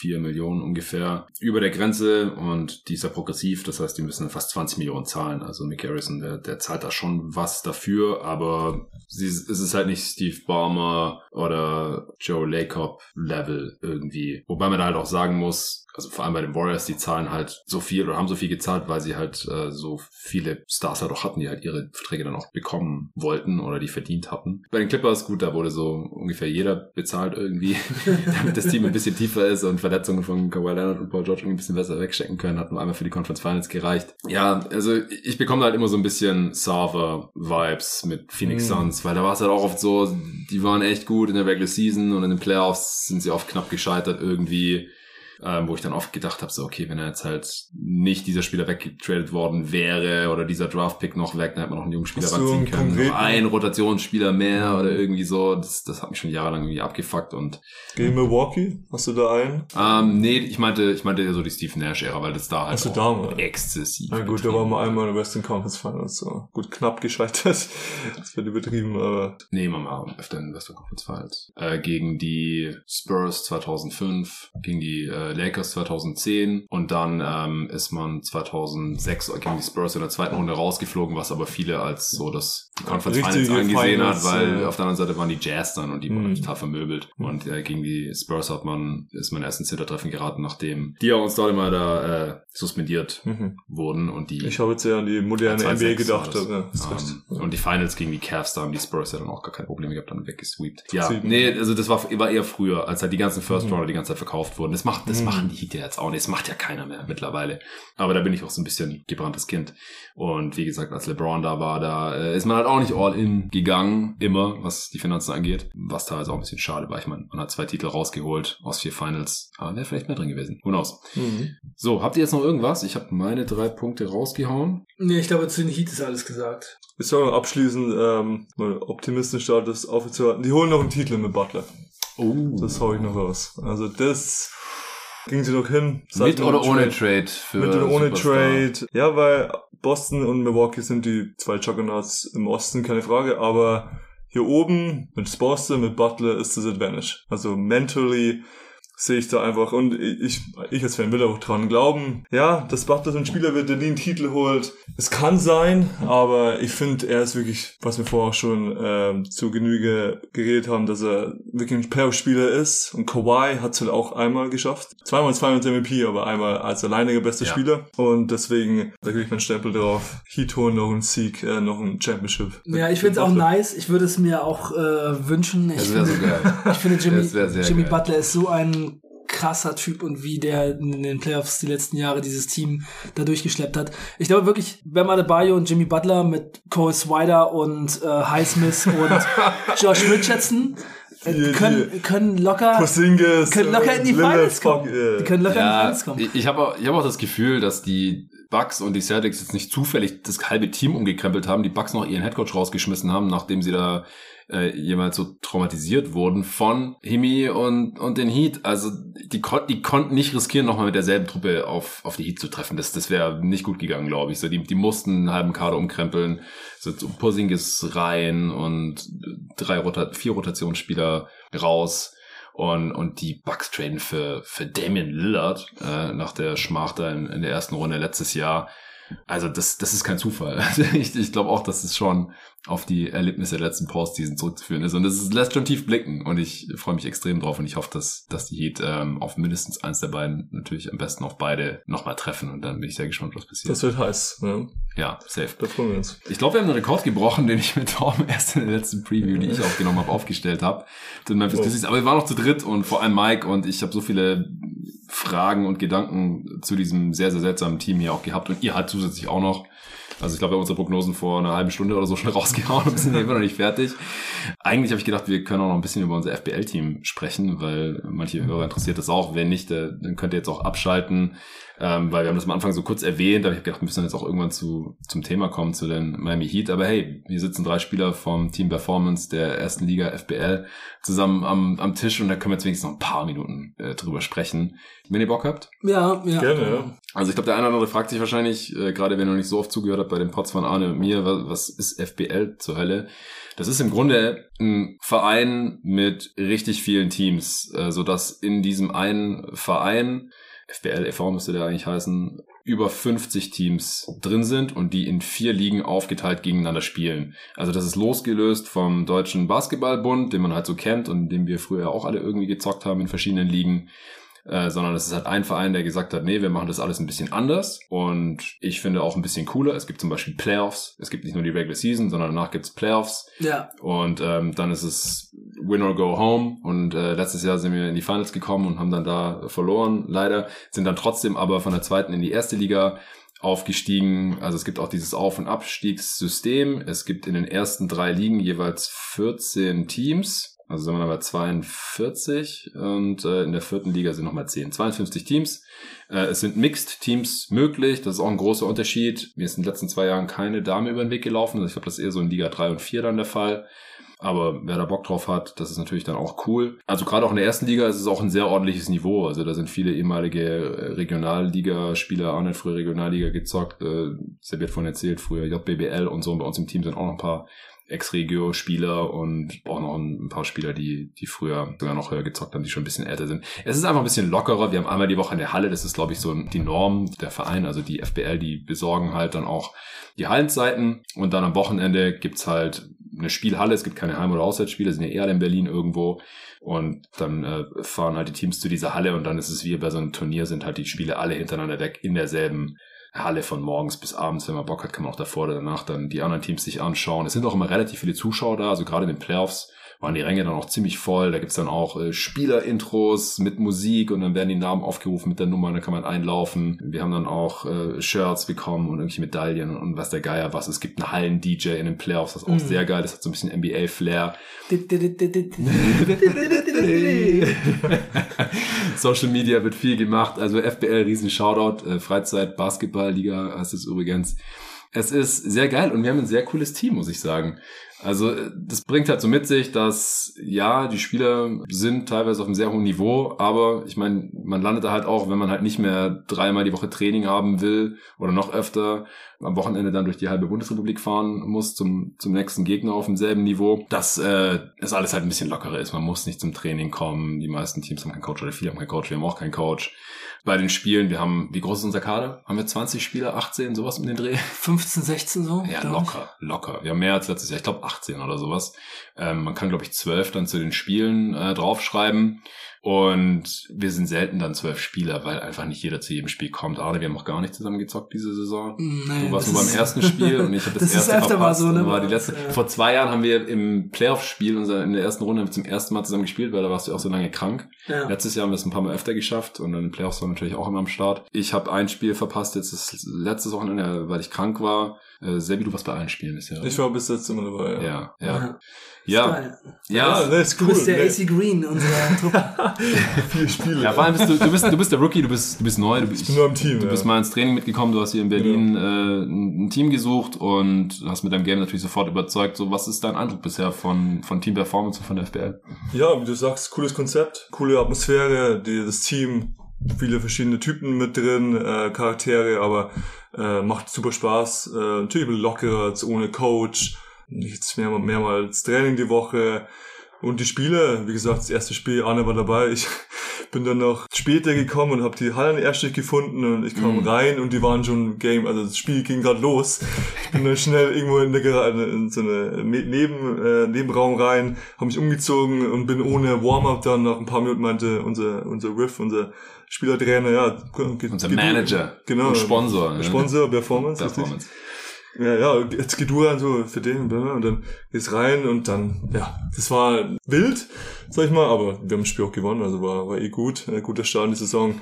Und dann, ja, jetzt, äh, kann ich auch sagen, vier Spiele, zwei Siege, zwei Niederlagen, ja, ja echt ein cooles Team, ähm, wo, wenn alle fit sind, also wenn wir die besten, also wenn wir 18 Spieler, die besten 12 aufstellen, 10, 12, sind wir wirklich tief und da, da fällt wenig ab von der Bank. Äh, Auch alle eher, so vertreten, die man so braucht, finde ich. Ja, reine Shooter, Aufbauspieler. Wir haben einen, der Miro, zwei Meter sechs oder mm. über zwei Meter. Rebounder, also Backup Centers auch so um die zwei Meter. Genau, äh, also auch krasser Shooter, guten Chris, Shooter, letzte genau. Sommer 10 Dreier reingeknallt, ja. äh, wie Torben. Ja, ja genau. äh, der, was hat Chris letztes Jahr gemacht? Im Schnitt 28, 26 Punkte oder irgendwie sowas. Also auch auch ein Walking Bucket auf jeden Fall. Ja. Und jetzt halt groß wirklich, und kräftig. Genau, in der ersten Liga ist das Niveau auch echt cool. Also ja wenn es nur so Blowout-Games, was du ja auch meintest, äh, letzte Saison, Jahr, ja. ja. das ist dann auch, das macht dann auch Spaß, so ein bisschen Ding, aber über die ganze Saison ist schon cool, dass man sich herausfordert, dass ja, die Games knapp sind. Ja, das macht Spaß und ja, und wirklich alle einen hohen Basketball-Q. Ähm, und es ist interessant, ich bin auch ein bisschen, äh, also spielerisch, fühle mich gut, aber so reinzufinden, so, ja, wer, wer übernimmt, äh, verbal wechseln und so Sachen, die eigentlich ein Coach übernimmt. Taktik, die muss man, Strategie. Ja. Richtig, die muss man selber so ein bisschen rausfinden. Äh, aber ich meine, wir können noch wachsen. Wir, ich glaube, wir kommen auf jeden Fall in die Playoffs und haben dann Playoff-Spiele und das wird geil. Also ich habe Bock auf viele Jahre in dieser Liga ähm, auf dem Niveau. Das ist cool. Also wer in Berlin ist, kann gerne vorbeikommen. Ja, gerne. Äh, ihr könnt es auschecken auf fbl.berlin. Da habt ihr den Spielplan. Also wir spielen beim Team Performance, wenn ihr seht, wir spielen. Wir freuen uns, wenn Leute dazukommen und zugucken. Arne und ich wurden auch schon ein paar Mal von, von Gegnern angesprochen, die jeden Tag NBA hören, die irgendwie wussten, dass wir das sind und dass wir jetzt gegen die zocken, so war auch ganz cool. Also falls das mal vorkommt, äh, gerne auf uns zukommen. Das freut uns auf jeden Fall auch. Arne, wir gehen jetzt in die dritte Saison zusammen. Die erste war sehr wild, da war unser Roster auch noch viel kleiner. Ja. Und wie gesagt, im Schnitt kommt halt so ungefähr die Hälfte und da hatten wir vielleicht nur so 10, 12 Spieler. Das heißt, wir waren oft zu 5, Ja. 6, 7 und so und wir haben fast nie zusammen gespielt, weil wir abwechselnd irgendwie krank waren. Das lief nicht so gut. Letztes Jahr dann waren mehr Leute regelmäßig am Start und wir haben noch ein, zwei gute Spieler dazu bekommen und dann äh, sind wir da so ein bisschen durch die Liga durchgerauscht, haben wir Pott hier auch ein paar Mal erwähnt. Eine Niederlage hatten wir nur in der Regular Season. Und dann Playoffs war richtig nice. Alter, was so knapp. Ja, wir haben das Wie ja schon, wir Overtime? ja, ganz wir haben das ja schon ab und zu mal erzählt. Ne? Ich hatte dieses die, krasse Spiel mit dem technischen Foul am Ende. Legendär, mein Lieber. Oh mein legendär. Gott, ersten Foul, dann noch ein technisches Foul. Beim Dreier gefault und dann noch ein technisches abgeholt und die Gegner haben die Freiwillig getroffen. Ich war auf der. Tribüne und bin gestorben. Ja, schlimm, da, also das, äh, ja, das war kurz davor, dass ich meine Basketballschuhe an den Nagel hänge, ehrlich gesagt. Äh, Oh, das war die härteste Ja, das Minute. hast du danach in der Kabine gesagt. Du hast gesagt, wenn äh, die Freiwürfe reingegangen wären, dann hättest du deine Karriere sofort beendet. Und dann hat einer von uns gesagt, nee, nee, dann hätte, hätte Miro, also unser Center, hätte dann deine Karriere beendet. ah, ja. Ja, und wie, wie blickst du jetzt auf unsere dritte Saison? Ja, es ist eine krasse Entwicklung. Also man hat so, wenn man dabei ist, gar nicht so richtig mitbekommen. Letzte Saison hatten wir auch noch die halbe Saison unsere Halle verloren. Stimmt, da muss man Mussten woanders trainieren, haben fast gar nicht mehr richtig trainiert und so. Es war schon ähm, zwischendurch auch, echt gut. Ja. war zwischendurch einfach auch so ein bisschen rough dann. Wir haben dann fast ohne Training teilweise einfach die Spiele mit 50 gewonnen. War auch dann ein bisschen zu leicht manchmal. Ja. Ja, aber hat sich cool entwickelt und es macht richtig Spaß. Natürlich wollen wir jetzt dieses Jahr wie die Denver Nuggets durch die Playoffs laufen und den Titel holen. Mhm. Mal gucken. Aber es ist auf jeden Fall schon, schon ein geiles Niveau, macht richtig Spaß. Ich muss jetzt noch so ein bisschen in die Saison reinkommen. Ich habe Mhm. jetzt halt nur das erste Spiel mitgemacht und jetzt auch gerade wieder krank gewesen. Muss jetzt erstmal gucken, dass ich ein bisschen in Shape komme. Das hatte ich mir ein bisschen anders vorgestellt, aber es ist eigentlich auch jedes Jahr das gleiche und dann irgendwann geht's ganz gut. Ja, diesen Ja. Sonntag, das erste Mal, heute ist Freitag, äh, die Big Three am Start hier. Wir drei haben Wenn, wenn Arne rechtzeitig fit Ja, wird. Ja, genau. Ich muss morgen noch mal so ein bisschen Game Time äh, Decision. Ja, jetzt brauchen wir mal so ein bisschen to day. ausruhen. dann, Ja, wird das schon gehen. Ja, wird schon gehen. Ein paar Ja. Minuten werde ich auf jeden Fall, denke ich, mitspielen. Was? Ja, ja, ich denke auch, ich sollte auch wieder fit sein. Ich habe zwar ein fettes Eisbein abgeholt im Training und konnte jetzt mich überhaupt nicht bewegen. Ich dachte, what the fuck ist das denn jetzt? Aber wird schon viel besser. Also Es, es sollte laufen bis Sonntag. Und es ist auch das letzte Spiel. Danach haben wir irgendwie vier Wochen Spielpause. Wir sind irgendwie das einzige Team, das schon vier Spiele äh, hatte und dann fünf hat. Ähm, wir sind auch das eines der wenigen Teams, die nicht ungeschlagen sind, aber auch schon ein Spiel gewonnen haben. Also es sieht total witzig aus gerade. Wir haben in der ersten Liga gerade sechs Teams, die ungeschlagen sind, die entweder bei 3-0 oder 2-0 stehen. Und dann haben wir sechs Teams, die noch nicht gewonnen haben, die bei 0-3 oder 0-2 stehen. Und dann stehen wir bei 2-2, ein anderes Team steht bei 1-1. Wir haben Netrating plus 13. Yay. Ja, wir müssen auf jeden Fall gewinnen am Sonntag. Yes, mit einem sir. positiven Record in, in unseren langen Layoff gehen bis, bis November dann. Ich, ich habe extrem Bock. Also es macht echt viel Spaß. Auch im Training, echt gutes Niveau. Ja. Ähm, Intensiv, ja. ja, Zwei Stunden, gutes Workout. meistens 5 on 5. Ja, es ist, es, wir zocken Schwitzig. eigentlich nur, aber es ist, äh, man bleibt auf jeden Fall gut. Also es ist genau das, was ich mir gerade wünsche und brauche. So, ne? Ja. Also ich könnte auch nicht mehr machen, aber wenn ich in die Halle gehe, will ich halt zocken ja, und spielen. Ne? Ja. Und wir zocken und spielen halt nur. ja. Ja, ist geil. Ja, safe. Also, wie gesagt, wenn ihr in Berlin seid, in der FBL zockt oder mal zuschauen wollt, dann äh, kommt gerne vorbei, sprecht uns auch gerne an. Ansonsten hoffe ich, es war trotzdem interessant für euch. Und äh, danke, Sebi. Geiles Debüt. Danke. Zwei Stunden hier durchgehalten. Ja, war mega. Zwei Aber- Stunden Miami Heat, aber ey, wenn man in die Finals kommt mit so einem Run, dann hat man das verdient.